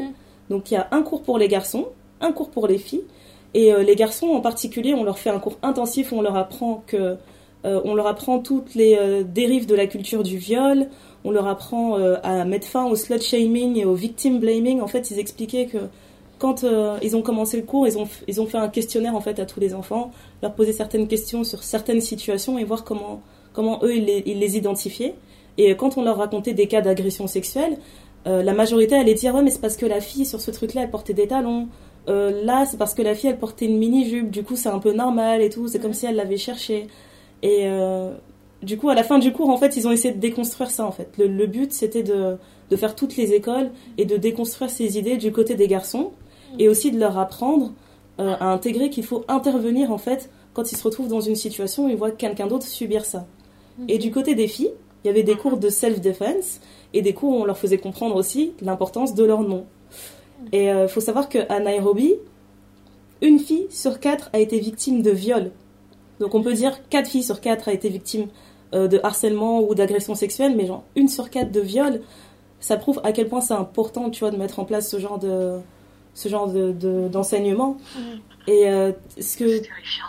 Tu vois, c'est, terrifiant et en même temps je me dis c'est quand même désolant, tu vois, de quand tu es en France de voir que à Nairobi on fait ce genre de choses mais que en Occident on aime on aime bien en fait donner cette impression qu'on est dans qu'on vit dans des pays très progressistes euh, qu'on a beaucoup de respect pour les droits de l'homme, etc. Mais que on reste encore dans, on est encore dans une période où on est systématiquement opprimé, on est systématiquement silencié dans, dans ce genre de cas, tu vois.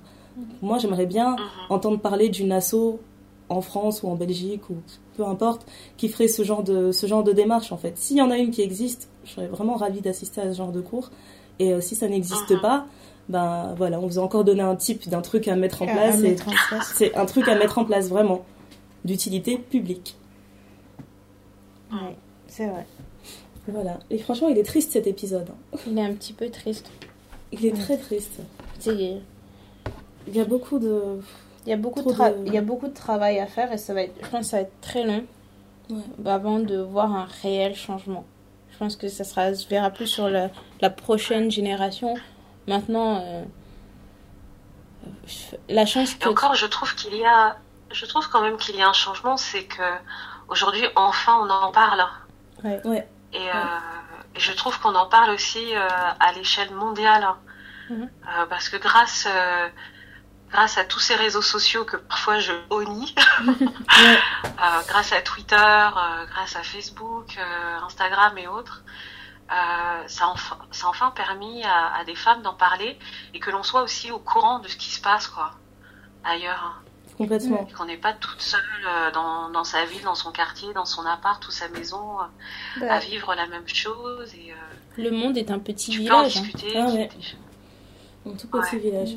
Et vous vous rendez compte quand même du paradoxe bizarre en fait qu'il y a sur la femme noire, c'est que j'ai l'impression qu'on est d'un côté la personne la plus désirée, tu vois, au monde, vraiment un objet de désir sexuel, et en même temps, euh, la personne la plus détestée en même temps, tu vois. Euh, c'est tout un concept. Enfin, moi, j'ai vu, euh, en plus, dans cette semaine, il y avait un, article, je pense, dans Santé, Santé Plus ou Santé Magazine ou une connerie comme ça. Et c'était 12 expériences sexuelles à essayer au moins une fois dans sa vie. Non, je t'en supplie, ne dis pas ça. Et en fait, avoir une relation sexuelle avec une personne d'un autre pays euh, et dans l'article, hein, ça dit Est-ce que vous avez déjà été attiré par un étranger, une asiatique aux cheveux brillants ou un africain au corps sexy, foncé Une touche d'exotisme ne vous fera que du bien. Oh mon dieu Et, là. et, là, et là, je me suis dit donc, dans ce monde occidental, donc je reste quelque chose, c'est un challenge quoi. Tiens, je vais faire quelque chose de différent. Mon sang est en train de bouillir là, vraiment. Euh, j'ai besoin d'un peu d'exotisme dans ma vie, donc je vais aller, euh, allez quoi. Bah moi je vais faire pareil. J'ai besoin d'exotisme. J'ai besoin d'un homme blanc, blanc, blond, de préférence aux yeux bleus. Voilà, un suédois pourquoi pas, histoire de changer un peu quoi. Mettre un peu de piment dans la vie quoi. C'est c'est une expérience. un peu de poivre dans ce cas précis, mais. Mais c'est avoir, ça fait partie des expériences sexuelles à avoir au moins une fois dans sa vie quoi. Ça me dépasse parce que ça me rappelle qu'une fois euh, j'ai ramassé un mec dans des commentaires et depuis que j'ai ramassé ce mec, je me suis dit je vais arrêter de me battre dans les commentaires des, des forums. Euh, en fait, je pense que c'était euh, une, une top modèle, ça n'avait rien à voir en plus le sujet. hein. C'était une top modèle qui avait posé pour une marque de sportswear et en fait elle avait posé en, en short, mais elle n'avait pas épilé ses jambes. Ouais. Et donc dans les commentaires, tout le monde se lâchait. C'est dégueulasse, pourquoi une femme ne s'épilerait pas, blablabla, blablabla. Et un mec qui sort de nulle part et qui commence à faire toute une sociologie euh, des femmes et euh, qui, conclut. En fait, tout ce qu'il disait c'était très intelligent et il a fini par conclure un truc du style. euh, et sinon, vous avez déjà tenté l'expérience de coucher avec une noire, je vous jure, c'est un délice. Et du coup, j'étais en train de me dire, mais comment tu peux dire des choses sensées et finir par ça, quoi Limite, j'étais en train d'espérer au plus profond de moi que c'était une blague. Mhm. Et au final, quand je, quand je l'ai démonté dans les commentaires, j'ai bien compris que c'était pas une blague, mais il y a vraiment des gens qui pensent comme ça. quoi. Mais qu'est-ce qui est délicieux? Qu'est-ce qui est délicieux, Qu'est-ce qui change? Parce que c'est une femme qui a un corps, donc qu'elle soit noire, asiatique, euh, de type Portugaise, asiatique, euh, peu importe. Qu'est-ce qui est différent en fait? Parce que euh, quand on est anatomiquement parlant, une femme reste une femme. Donc elle a deux seins, elle a un vagin, Elle elle, a pas des une vestes. fesse en plus ou pas. Je sais pas, Voilà. alors qu'est-ce qui, qu'est-ce qui rend exotique le fait de coucher avec quelqu'un en dehors de sa race quoi? C'est juste parce que c'est en dehors de sa race Je pense qu'il y a que- toute cette. euh, Toute cette quoi? Ouais, mais je pense qu'il y a aussi, tu sais, tout, cette, euh, tout ce fantasme autour euh, de la femme euh, de couleur, qu'elle soit asiatique ou, ou noire. D'ailleurs, j'ai j'ai l'impression que ça se rapproche un peu. Le côté, euh, tu sais, soit la geisha ou la panthère, comme ça. Voilà. Non mais c'est vraiment Ah, ça. ça La gazelle. Oh mais ça m'était arrivé ça. Il y a un côté bestial quoi. non mais ça m'était arrivé une fois je me promenais dans Ouais. l'île et il y a un homme qui est passé, je pense qu'il pensait que c'était un truc de drague génial, et il m'a regardé, il a fait oh, ma panthère noire. Non mais Ah, vraiment et j'ai explosé de rire, j'ai dit mais je te prendrai jamais au sérieux. Non, mais on nous prend vraiment pour des bêtes quoi. Donc, et puis toutes les enfin je sais pas, Ouais. Je sais enfin, c'est quoi ce truc quoi de se dire que les femmes noires seront explosives quoi? Ouais, non, mais c'est vraiment de euh, l'aspect. euh, genre, on, on transpire la sexualité, quoi. Genre, moi, je prends le métro tranquillement, je suis assise, je demande rien, mais tout ce que tu vois, toi, c'est c'est un objet de désir sexuel. Ouais, tu, tu me vois euh, genre comme une poupée quoi. Genre je l'objet de tous tes fantasmes c'est moi quoi. C'est ça. Tout ce que te, ta femme de race blanche ne fait pas, une femme de race noire va le faire, une femme de race euh, asiatique, enfin, Mais je pense qu'il y a un reste, il y a une question aussi d'un reste de, de d'un reste de mentalité un peu coloniale, tu vois. C'est euh, moi quand euh, quand Ah bah, j'entends ce genre de choses en fait, je pense tout de suite à la Vénus noire, tu vois. Euh, c'est cette femme qui était euh, Ouais. sud-africaine qu'on a enlevée. En, en gros, on lui a promis euh, gloire et succès. Et euh, en fait, non, elle s'est retrouvée juste euh, à être exhibée dans des eaux humains. Et euh, en fait, elle a, elle a été, entre grosses guillemets, repérée par un militaire britannique qui l'a vue et qui était choqué parce qu'il n'avait jamais vu des fesses aussi grosses et des hanches, des hanches aussi larges de sa vie. Et, euh, et des lèvres, je parle des lèvres basses, et des lèvres aussi euh, proéminentes de sa vie. Et il s'est dit, elle, elle, elle a du potentiel. Je vais la ramener, euh, je vais la ramener chez mes Mm. potes en Europe et je vais la montrer un peu à tout le monde et ils seront trop choqués. Et tu vois, c'est, j'ai l'impression que c'est un truc qui reste quoi. C'est vraiment, euh, elle était exposée et on lui faisait, euh, on a réussi à lui laver la cervelle, à lui faire croire que c'était limite une célébrité, tu vois. Mais euh, elle restait dans une cage et les gens l'observaient. Non seulement ils l'observaient et l'insultaient, mais ils avaient le droit de la toucher, tu vois. Ils avaient le droit de la toucher et je sais je sais pas si c'est quoi c'est comment ça s'appelle ce, ce syndrome de Stockholm je pense Mm. que ton agresseur finit par devenir Ouais. un peu ton pote enfin j'ai envie de dire c'est ce que c'est ce que Pocahontas a vécu ou tu vois et euh, je pense qu'elle était vraiment dans ce, dans ce concept là parce qu'à un moment donné il y a une, une association une organisation euh, africaine en fait qui avait demandé à ce qu'elle soit libérée je pense à un moment donné en disant que c'était pas possible de, continu- de continuer à l'exposer dans une cage, sachant que quand elle était exposée, euh, c'était euh, en 1810, je pense. Et là où elle était exposée, l'abolition de l'esclavage avait déjà été mise en place, quoi. Et euh, elle a été, elle a été euh, interrogée, et à ce moment-là, elle a dit que pour elle, il n'y avait aucune atteinte, en fait, à sa liberté, et que ça la dérangeait pas, en fait, de continuer à faire ça. Et du coup, je me dis, c'est vraiment une histoire bizarre, en fait, sur le sur euh, le, le consentement et le lavage de cervelle aussi, est-ce que le- la société te renvoie en fait, qui te donne l'impression que il y a certaines choses qui se font pas et tu t'acceptes quand même de les, de les entendre ou de les faire. quoi. Et euh, cette, euh, cette pauvre femme, euh, quand elle a été amenée en France, elle était plus, je pense qu'elle était plus exposée dans des cages en France, mais par contre, elle était examinée par des scientifiques qui étaient intéressés par cette race curieuse. C'était ça le terme, tu vois. Ils voulaient examiner cette race curieuse et ils ont pu faire énormément d'études en fait sur son corps, même une fois qu'elle est morte de la syphilis, je pense, pour prouver que, la, que cette race était une race inférieure en fait. C'est-à-dire Oh. que, en fait, toute sa vie, euh, elle, a, elle a été considérée comme un objet, comme un animal, et même une fois qu'elle est, qu'elle est morte, en fait, elle a été disséquée. Enfin, pour dire le, le côté vraiment glauque de la fétichisation de la femme noire, c'est que euh, les parties qui ont été gardées, c'est l'anus et le vagin dans du formol, tu vois. Ce genre de choses-là ont été gardées, son squelette a été euh, ôté et recomposé pour être ex- exposé encore dans un musée. Et euh, c'est juste en 2002 qu'on a réussi à récupérer les restes de, de sa dépouille pour qu'elle soit inhumée selon ses coutumes en Afrique du Sud, tu vois. En 2002, une meuf qui était euh, qui est née en 1780, je sais pas quoi, tu vois. c'est- juste hyper glauque en fait. C'est hyper. euh, C'est Et juste. se dire que c'est juste en 2002 qu'on a récupéré son corps, tu vois. Juste en 2002.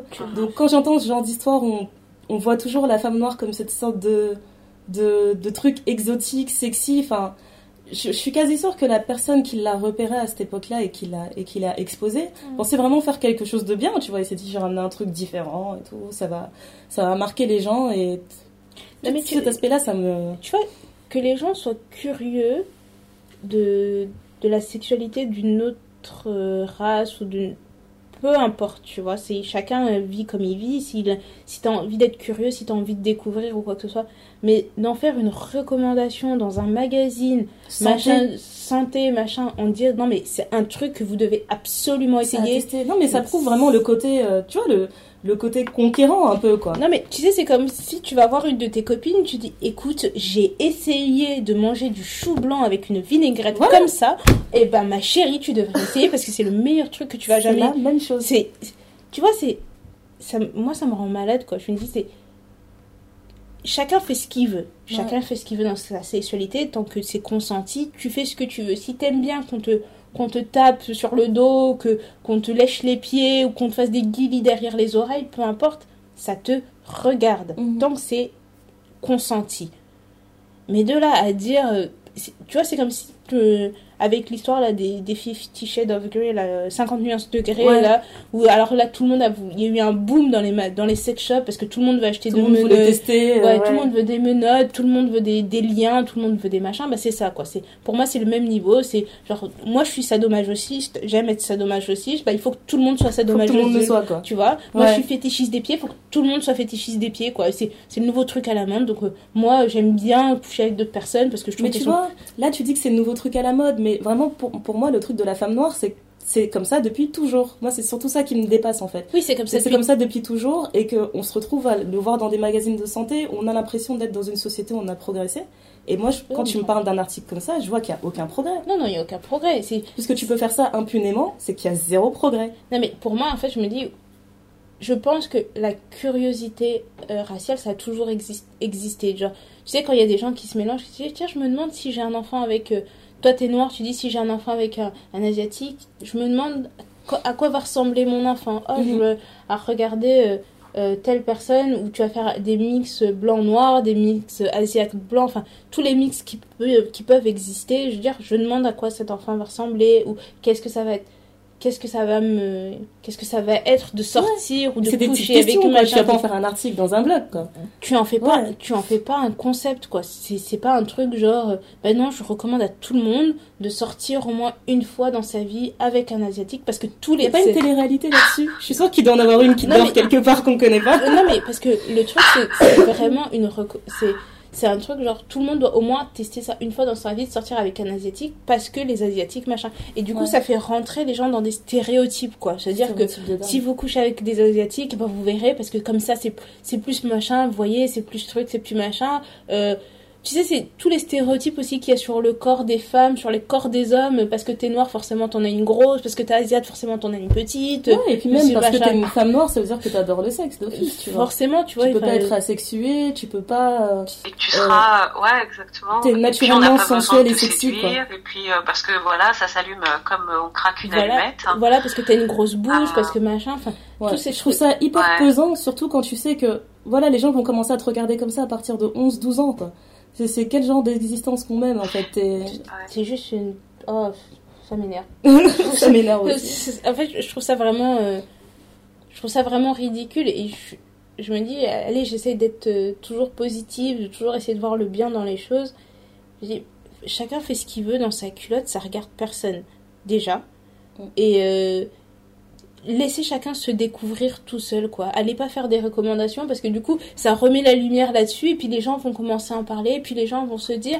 Ah mais ouais c'est vrai et tout. T'as déjà couché avec un noir et c'était comment? Est-ce que c'est est-ce qu'ils sentent mauvais? Est-ce qu'ils sentent machin? Est-ce que c'est vrai qu'ils ont tu sais je- ça, ça commence à devenir tout un truc comme ça, là, où euh, tout le monde va en parler, tout le monde va tester, et puis... euh, oh, c'est des conneries. C'est juste... Pour moi, c'est juste des Mais en plus, c'est déjà le cas. Tu sais, c'est déjà le cas, la, la féchitisation du, de l'homme noir. euh, tu vois, alors, euh, à une échelle qui est plus connue, tu prends euh, la famille Kardashian. Ouais. Euh, Euh, elles sont toutes avec euh, des basketteurs noirs, euh, des, des rappeurs euh, black, etc. Enfin, black, pardon. Non mais non mais c'était en fait c'était le bon terme parce que euh, c'est vraiment ça dans leur tête je pense que c'est elles sortent pas avec des noirs elles sortent avec des blacks tu vois mais temps, vois, ils différent. sont des anglophones. Ouais, donc- vu leur transformation physique pour ressembler euh, à des femmes noires et euh, ce qu'elles retiennent aussi du physique des femmes noires, la Mhm. bouche énorme, les fesses proéminentes comme la Vénus, tu vois, dont tu voilà parlais, exactement euh, les seins, euh, la taille très prisée, tu vois. C'est euh, c'est des sketchs ces femmes-là. c'est vraiment Et, des euh, sketchs.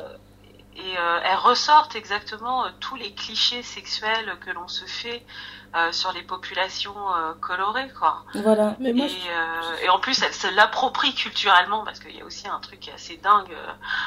de ce que mais tu sais limite j'ai envie de- j'ai envie de dire tu vois ça ça m'a toujours énervé mais limite si c'est juste ça tu vois j'ai envie de leur laisser quoi Euh, ouais t'as envie d'avoir des grosses fesses écoute euh, lâche-toi vas-y parce Mais, que toutes les femmes noires n'ont pas forcément des grosses fesses tu vois Moi, je trouve ça vraiment. euh, je trouve ça. Là où je trouve que c'est vraiment dommage, c'est que ça. Ça me ça enlève du côté euh, genre on est tombé amoureux juste parce qu'on est tombé amoureux je m'en fous qu'il soit noir je m'en- tu sais il y a des gens qui se sont battus pendant des années parce qu'ils avaient des relations mixtes allez, dans des moments où il y avait le- la ségrégation des choses comme ça où les gens étaient vraiment profondément amoureux et là c'est juste c'est euh, c'est une conquête quoi genre non il faut que je sois avec un noir quoi Mhm. je j'ai décidé il faut que je sois avec un noir ou faut que je sois avec une ou une blanche ou quoi que ce soit alors que ça enlève un peu du côté euh, genre non nous on s'est vraiment rencontrés on est vraiment tombés amoureux on a construit notre relation comme ça vrai. etc et maintenant c'est juste c'est de la euh, chasse en fait. c'est juste de genre mais non non il faut qu'on ait des petits enfants métis ou non non il faut qu'on ait des petits enfants qui aient les yeux un peu bridés ou, Ouais. ou il faut que bah d'où les hashtags euh, couple goals. Euh, oh, oh, hashtag euh, mixed kids. Oh, c'est euh, ça quoi. c'est, moi, je trouve ça vraiment dommage pour les personnes qui, profondément, essayent de juste tomber amoureux et que tu cherches pas à tomber amoureux d'un noir, tu es tombé amoureux d'un homme qui s'avère être noir, quoi. C'est des choses qui, qui arrivent. Enfin, on a des couples mixtes dans notre entourage ou quoi que ce soit, et quand les gens te posent la question, mais t'as toujours voulu avoir des enfants métis? Euh, non, bizarre, je- voulais avoir des enfants et il se trouve que mes enfants sont ouais. métis, quoi. Et, euh, et toutes ces célébrités qui se mettent ensemble, etc., et que tu vois que des, des métissages euh, pas possibles ou quoi que ce soit. Enfin, il y en a, c'est vraiment pour de vrai, et il y en a d'autres, tu sens vraiment que non, c'est parce qu'ils veulent être avec des normes. Moi, j'ai j'ai connu des filles comme ça, Mhm. euh, quand j'étais au lycée, en début de fac, où elles te disaient clairement, non, mais moi, il faut que je sois avec un noir dans ma vie, quoi. T'as pas des cousins à me présenter, des frères, des machins. Et à partir du moment où tu m'abordes en me disant il faut que je sois avec un noir dans ma vie, je- je- non, j'ai personne. je, je vais pas t'aider moi je, je connais personne, quoi. Je, ça me- je peux pas t'aider avec ça, quoi. Mais c'est euh, c'est tellement de la bêtise. euh, Ah, mais. je, je sais plus quoi, quoi penser à part dire euh, stop. ouais voilà euh, Ouais. C'est juste stop, quoi. C'est bon. Euh, bah, raconte, euh, voilà, les filles ou le mec qui a écrit euh, cette bouse euh, dans, dans Santé Magazine. Bah, reste, reste, continue à raconter n'importe quoi, t'as rien compris. J'ai même plus envie de, de, de m'attarder sur euh, des sujets euh, Comme ça. de gens comme ça qui vivent encore au 19e siècle dans leur tête, quoi. Ouais, surtout que ils, Je veux dire, Enfin- 2017, euh, réveille-toi, enfin, t'as envie de leur dire, euh, les gens, ils, réveillez-vous, quoi, les gars. Ils voient les, fini, quoi. voient les choses comme ça, mais je Les pense, colonies, l'empire et tout, euh, enfin, la hiérarchisation des races, toutes ces... Enfin, n'importe quoi. Tu Ils crois voient- encore ils, ils voient pas au-delà de, de tout ce que, hein. de tout ce qu'il y a, parce que oui, c'est vrai, euh, t'as le côté, euh, j'ai des enfants métis, etc. Mais c'est quand même deux cultures qui s'affrontent. Comment tu élèves tes enfants? Comment tu, enfin, quelle culture va être plus euh, de- dominante, Dominante, que ouais. l'autre? Est-ce qu'on élève de la même façon Les rencontres entre, entre familles, enfin, c'est c'est pas juste se dire ah, je vais me mettre avec un noir et puis c'est bon quoi non il y a, y a toute une culture qui vient derrière ou je vais me mettre avec un asiatique et puis c'est bon puis c'est pas grave on s'en fiche du reste non c'est déjà juste le fait d'avoir un enfant c'est le mélange de, de, de deux univers donc déjà de quand deux vous- éducations deux, déjà. oui. deux éducations quand vous êtes de- du, du même euh, du, du, du même moule ça peut déjà être assez difficile mais là vous mettez deux moules différents etc la pression sociale etc., toutes les choses qui viennent par dessus ça peut être exacerbé. Et je pense Mhm. que c'est comme ça que tu as beaucoup de couples qui se séparent beaucoup de gens qui se disent non mais c'est pas possible. Et après ça fait beaucoup de préjugés. Enfin moi je l'ai vécu personnellement dans ma famille où euh, j'avais un, un oncle qui était avec une avec une blanche. Ils se sont séparés et la famille de, de cette femme ont toujours été euh, racistes quoi. Et du coup ils ont récupéré l'enfant mais l'enfant il est métis mais euh, ils essayent de supprimer ce côté noir en disant mais non euh, t'es pas noir quoi. T'es t'es blanc t'es comme nous et et voilà quoi. Non ton père euh, c'est comme ça il, il est plus là. Genre euh, Oublie. tu oublies quoi. Et, euh, et tous ces gens qui sont tout le temps en quête de ouais mais je veux être parce que sur les photos ça fait beau Ouais, tu ouais, ça va vois bien. Tu vois c'est euh, interracial relationship tout ça tu fais des trucs Ah, le euh, nombre de comptes Insta qu'il y a là-dessus, je trouve ça bizarre. tu vois c'est promouvoir le truc tu vois tu dis mais pourquoi vous voulez juste pas promouvoir l'amour? On s'en fout que tu sois, ce soit deux espagnols qui soient ensemble que ce soit euh, un algérien avec euh, avec une, une sénégalaise on Ouais, s'en surtout quand tu penses au terme métissage. Techniquement, le terme métissage, moi je suis congolaise et j'épouse un haïtien, on a un couple métis, tu vois. mais c'est ça en fait Mais euh, non, non, non, ça, ça n'existe plus. ça. Apparemment, le métissage, c'est c'est blanc, noir. blanc, Blanc, noir. quelque chose. Ou- blanc et autre race c'est vraiment ça, quoi. Voilà. Les, les autres métissages, on, on s'en fiche, quoi. mais bon c'est euh, ça promet Mais euh, ouais, je, je, sais pas, euh, j'ai tendance à me dire que. Enfin, je commence à accepter le fait que toutes ces personnes qui euh, sont dans leur couple goals, euh, mixed races, je sais pas quoi, euh, féti- féchi- Oh, j'arrive même plus à le dire. Ils sont juste stupides. Ouais. Tu peux même plus les aider. tu, peux, tu peux rien Marinelle, faire, on peut plus en ce moment, tout est stupide. non mais tu sais c'est après c'est des choses qui Ouais, sont évidentes quoi noir intellectuel. Je- moi en fait moi ce que je trouve dommage c'est qu'ils se sentent obligés de préciser que ce soit que ce soit un couple mixte Voilà. qu'ils ont des enfants métis ou quoi que ce soit c'est c'est évident ça se voit pourquoi? Tu sais c'est comme si moi je me promenais avec une étiquette sur le promo il y a marqué noir Noir. Oh, ça, c'est- Quoique, ça pourrait aider. Parce que les gens n'ont toujours pas compris qu'il faut dire noir, donc mais- peut-être. non mais c'est ça tu vois ou que je me promène avec marqué fille sur mon front parce que j'ai des seins j'ai des fesses euh, non il faut que je précise que je suis une fille quoi c'est Ouais. évident quoi. Si vous voulez vivre de votre, votre vie dans un en étant dans une relation mixte bah vivez là je vous en empêche pas vous faites ce que vous voulez tant que vous êtes heureux c'est plus important quoi. Mais allez sur il y avait euh, une fille que j'avais rencontrée euh, par le biais d'une amie et elle sur donc elle a un enfant métis et toutes ses photos Instagram de son de de de d'elle de son mec d'elle et du bébé d'elle de machin c'est mixed kid interracial relationship loves wins enfin tous les trucs clichés au possible. Il y a, il y, a, y a tout il y a tout tout tout. Et en fait elle te fait une série de interracial kids mon bébé chocolat enfin oh là c'est un truc c'est Mon un bébé chocolat. non mais c'est un concept hein. Oh c'est vraiment Mais tu vois à quel point euh, ça, devient, euh, ça devient hostile. Je me rappelle, j'avais vu un post qui est, qui est devenu viral, mais à une vitesse. Euh, une femme, donc une femme blanche qui a eu un enfant avec un homme noir, donc ils sont en couple, voilà. Et elle, elle poste un selfie avec son enfant. Elle marque My Little Monkey. Alors ça a fait oh l'effet d'une bombe.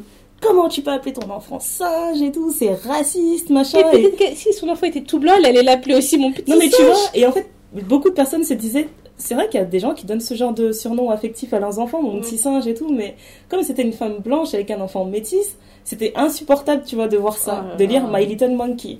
Et c'était, tu vois, c'est, il y a des limites en fait. Je me dis que euh, on essaie de mettre en avant plein de choses qu'on n'est pas prêt à accepter, tu vois. Mm. Faut travailler sur la base. Travaillons sur la base avant de. Tu vois, même moi, ça m'a mis mal à l'aise dès que j'ai lu ça. Je me suis dit, putain, elle est sérieuse. Et au final, je me dis, mais même moi, tu vois, si j'étais euh, si j'étais anglophone, peut-être que ça aurait été le genre de surnom que j'aurais donné euh, À mes, à mes enfants, tu vois, sans, euh, sans caractère raciste ou quoi que ce soit. Oui, mais... C'est comme les petites dames qui appellent leurs enfants mon petit loup. Ouais, ton- voilà, mon petit loup. C'est pareil, quoi. Mon petit loup, c'est pas parce qu'il est poilu, ou mon petit gorille, ou mon petit machin. Non, c'est juste euh, un surnom affectueux. Mais c'est vrai quoi. que là-dessus, tu vois, ça m'a tout de suite mis mal à l'aise. Après, j'ai réfléchi, je me suis dit, ouais, c'est vrai, peut-être quand même. Mais ça reste, tu vois, ça reste des, des maladresses que je me dis, genre, en tant que, en tant que maman blanche d'un enfant racisé, il y a des choses que tu peux pas te permettre de dire, tu dois y penser, en fait. Tu dois penser plus Tu- que d'autres, en fait, à- à, certains termes que tu vas employer et à la façon dont tu vas éduquer ton enfant aussi. Tout ça, ça joue. Bah ouais, et puis euh, c'est c'est fou, mais euh, My Little ouais, je me répète en fait, mais c'est normal, 2017 quoi. Les filles qui Il y a beaucoup de travail à faire, les amis. Énormément. Mais Énormément. ouais, carrément, carrément.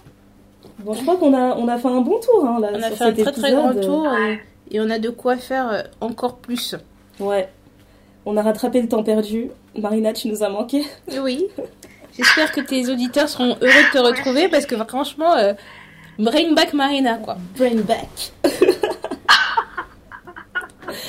voilà. Même si j'ai l'impression d'être plus agacée que jamais, parce que Tu vois dernière anecdote quand même sur euh, balance ton raciste, féchi- fétichisation, Allez, lâche-toi, lâche-toi. euh, de la femme noire, etc. Donc euh, je passe un entretien euh, d'embauche pour être comment gérante d'un centre de yoga qui fait aussi resto, resto vegan, etc. Et la patronne qui est, qui est blanche me dit Ah, Ce serait génial si tu venais dans notre équipe, tu travailles super bien, j'ai vu ce que tu faisais là. Mais aussi, euh, comme j'ai déjà une euh, prof de yoga asiatique, hein, ce serait vraiment super chouette La boucle est bouclée, quoi. d'avoir. D'avoir un centre de yoga Benetton. Non, mais tu sais, c'est comme les- c'est toutes les séries où il y a, il y a un quota, quoi. Il nous faut, il nous faut un noir, il nous faut un asiate, il nous faut. Ouais. Oh là là là là là un indien. Il C'est faut ça. un truc. Oh là là. Il faut un Ouais, couple normal, un couple gay, un couple vie- Ouais, vieille, jeune, vieille. Oh, oh là là, oh là là là là. Tu vois, on est passé de non-représentativité à une, à une sur-fausse représentativité. Ouais, puis surtout euh, que c'est pas ce que les gens cherchent en fait. pas du tout, tu vois. Il faut que ça fait que c'est l'air naturel quoi. Mais, mais vas-y, va travailler là-bas, Marina, comme ça tu es la caution noire du centre. En fait, Et notre, tu vie, représentes hein, tous les noirs du monde quoi. notre vie, c'est d'être une sorte de, de caution noire, en fait, d'être juste la couleur. Tu vois, comme on a commencé sur la poupée, euh, sur la poupée ethnique, Ouais. tout tourne autour, tourne voilà. autour de ça, en fait. De notre apparence, et tout le reste n'a aucun intérêt, en fait. Limite, elle, a- ça veut dire qu'elle aurait pu t'embaucher juste sur la base de ta couleur de peau. Franchement, handicap euh, positif. disant, euh, ouais, voilà, une sorte de ouais, discrimination ouais, positive, en disant, il faut que j'ai un noir ouais, quand c'était même. parfait. Je me suis dit, en fait, j'étais là pour ça, quoi. Parce que j'étais une femme qui était noire, qui était mère, et euh, qui était branchée sur le bien-être. Donc euh, voilà, Parfait. le, le petit diamant, tu sais, Ah, mais tu tombes à pic, quoi. qu'elle va pouvoir exposer sur son étagère, ouais. Tu tombes à pic. à Ça. côté de son diamant asiatique. Oh mon dieu. Franchement.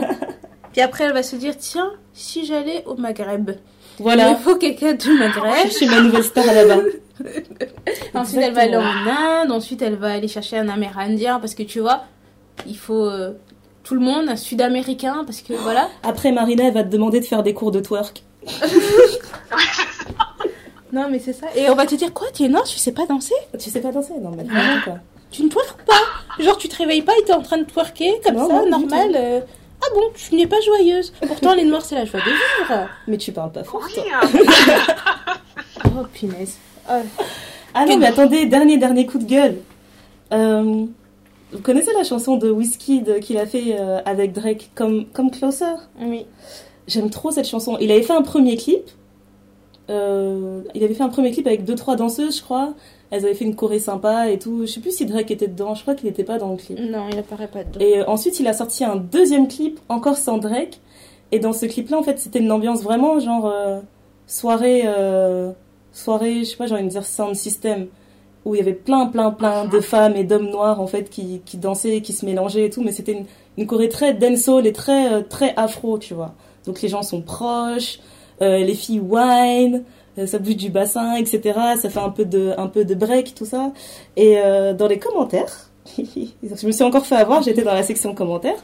Dans les commentaires, il y avait plein de personnes qui disaient euh, Eh, les noirs, vous en avez pas marre de danser comme des singes qui se montent euh, les uns sur les autres Oh, Ouais, il y avait beaucoup, beaucoup de commentaires Mais comme ça. quand il a sorti le clip, je pense qu'il a fait les deux clips et il y avait un clip destiné au continent africain, celui-là, Voilà. celui où il danse, et un clip destiné aux occidentaux.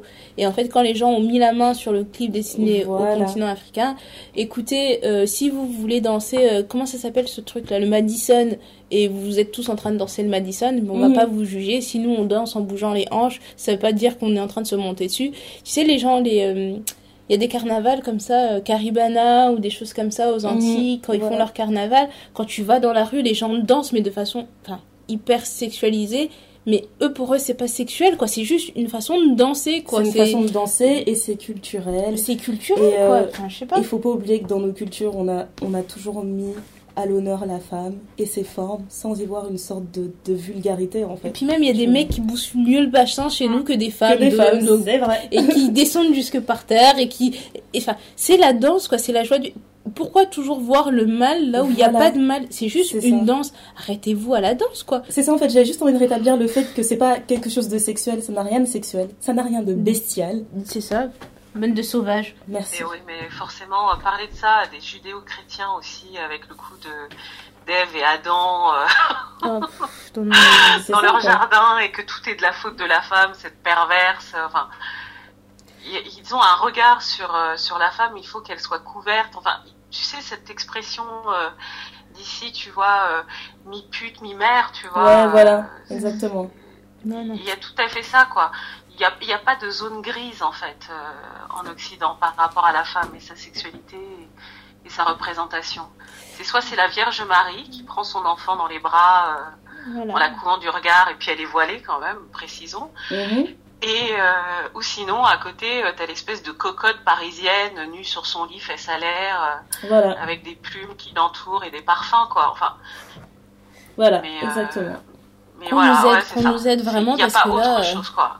Enfin, il n'y a pas du juste milieu Ouais, y a pas Non, juste et dès milieu, qu'ils c'est voient ça. une représentation comme ça, euh, d'autres cultures, ah bah forcément, ça va plus quoi. Ils s'excitent.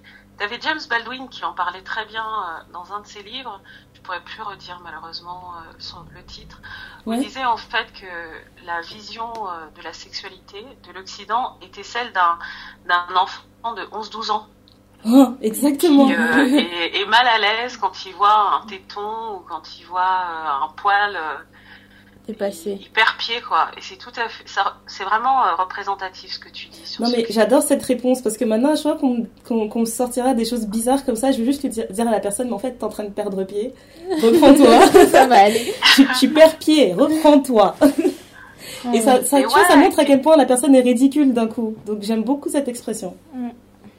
Mais oui tu sais bon parce qu'en fait le truc avec le commentaire euh, qui a été fait c'est quand je vois des gens danser comme ça j'ai du désir sexuel qui arrive. Voilà. c'est moi enfin c'est c'est lui. Tu ressens du désir. Tu tu vois ces personnes là et tu penses à des gens qui font une orgie. Alors bon. Voilà, donc en fait c'est cette personne qui a voilà. honte du sentiment qu'elle a en voyant ça, et plutôt que de se dire ouais j'ai peut-être un souci, moi Oui. j'ai peut-être un peu trop chaud sans raison, non elle préfère détester les personnes Ouais. qui, lui- qui ont déclenché ce sentiment envers lui. Enfin, c'est ouais c'est ça quoi. ça promet quand même, tu vois des gens danser, euh, tu, tu ressens du désir sexuel. Bon, bah ok, d'accord. Mais mais c'est en viens plus pas insulter, euh, viens pas insulter les gens à cause de ça. Bah surtout que tu vois dans ces genres de choses, même dans les, euh, dans les Antilles, les Caraïbes, tout ça, tu les vois danser. Mais même des tout Mm. petits enfants dansent. Donc toi, tu vas te mettre dans la tête d'un petit enfant Ah ouais. de 5 ans qui est en train de danser et tu vas dire non, mais il est en train de machin lui monter dessus comme si machin. C'est toi qui Voilà, sexualise je le, déteste le quand truc, partagent quoi. ce genre de vidéos. Regardez les enfants comment ils sont perdus, machin. Fait Arrêtez quoi. Mais ouais. Arrêtez. Ah là là. C'est toi qui es perdu dans ta tête de penser des choses comme ça quand tu vois des enfants danser. Pour remettons en question. Ça, Ouais, on va se remettre en question nous-mêmes d'abord.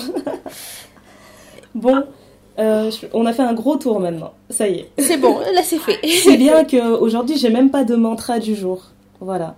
Euh, de- je, je sais pas si je peux dire un mantra, mais en tout cas, mon conseil, ce serait euh, parler. Voilà, tout simplement. Parler Ouais. EZ, point d'exclamation. Ouais. C'est mon message à, à toutes les femmes noires qui nous écoutent. Parler, tout simplement. Et à toutes les femmes en général, parce que ça se trouve, on n'a pas que des noirs qui nous écoutent. Ouais, c'est vrai. Hein.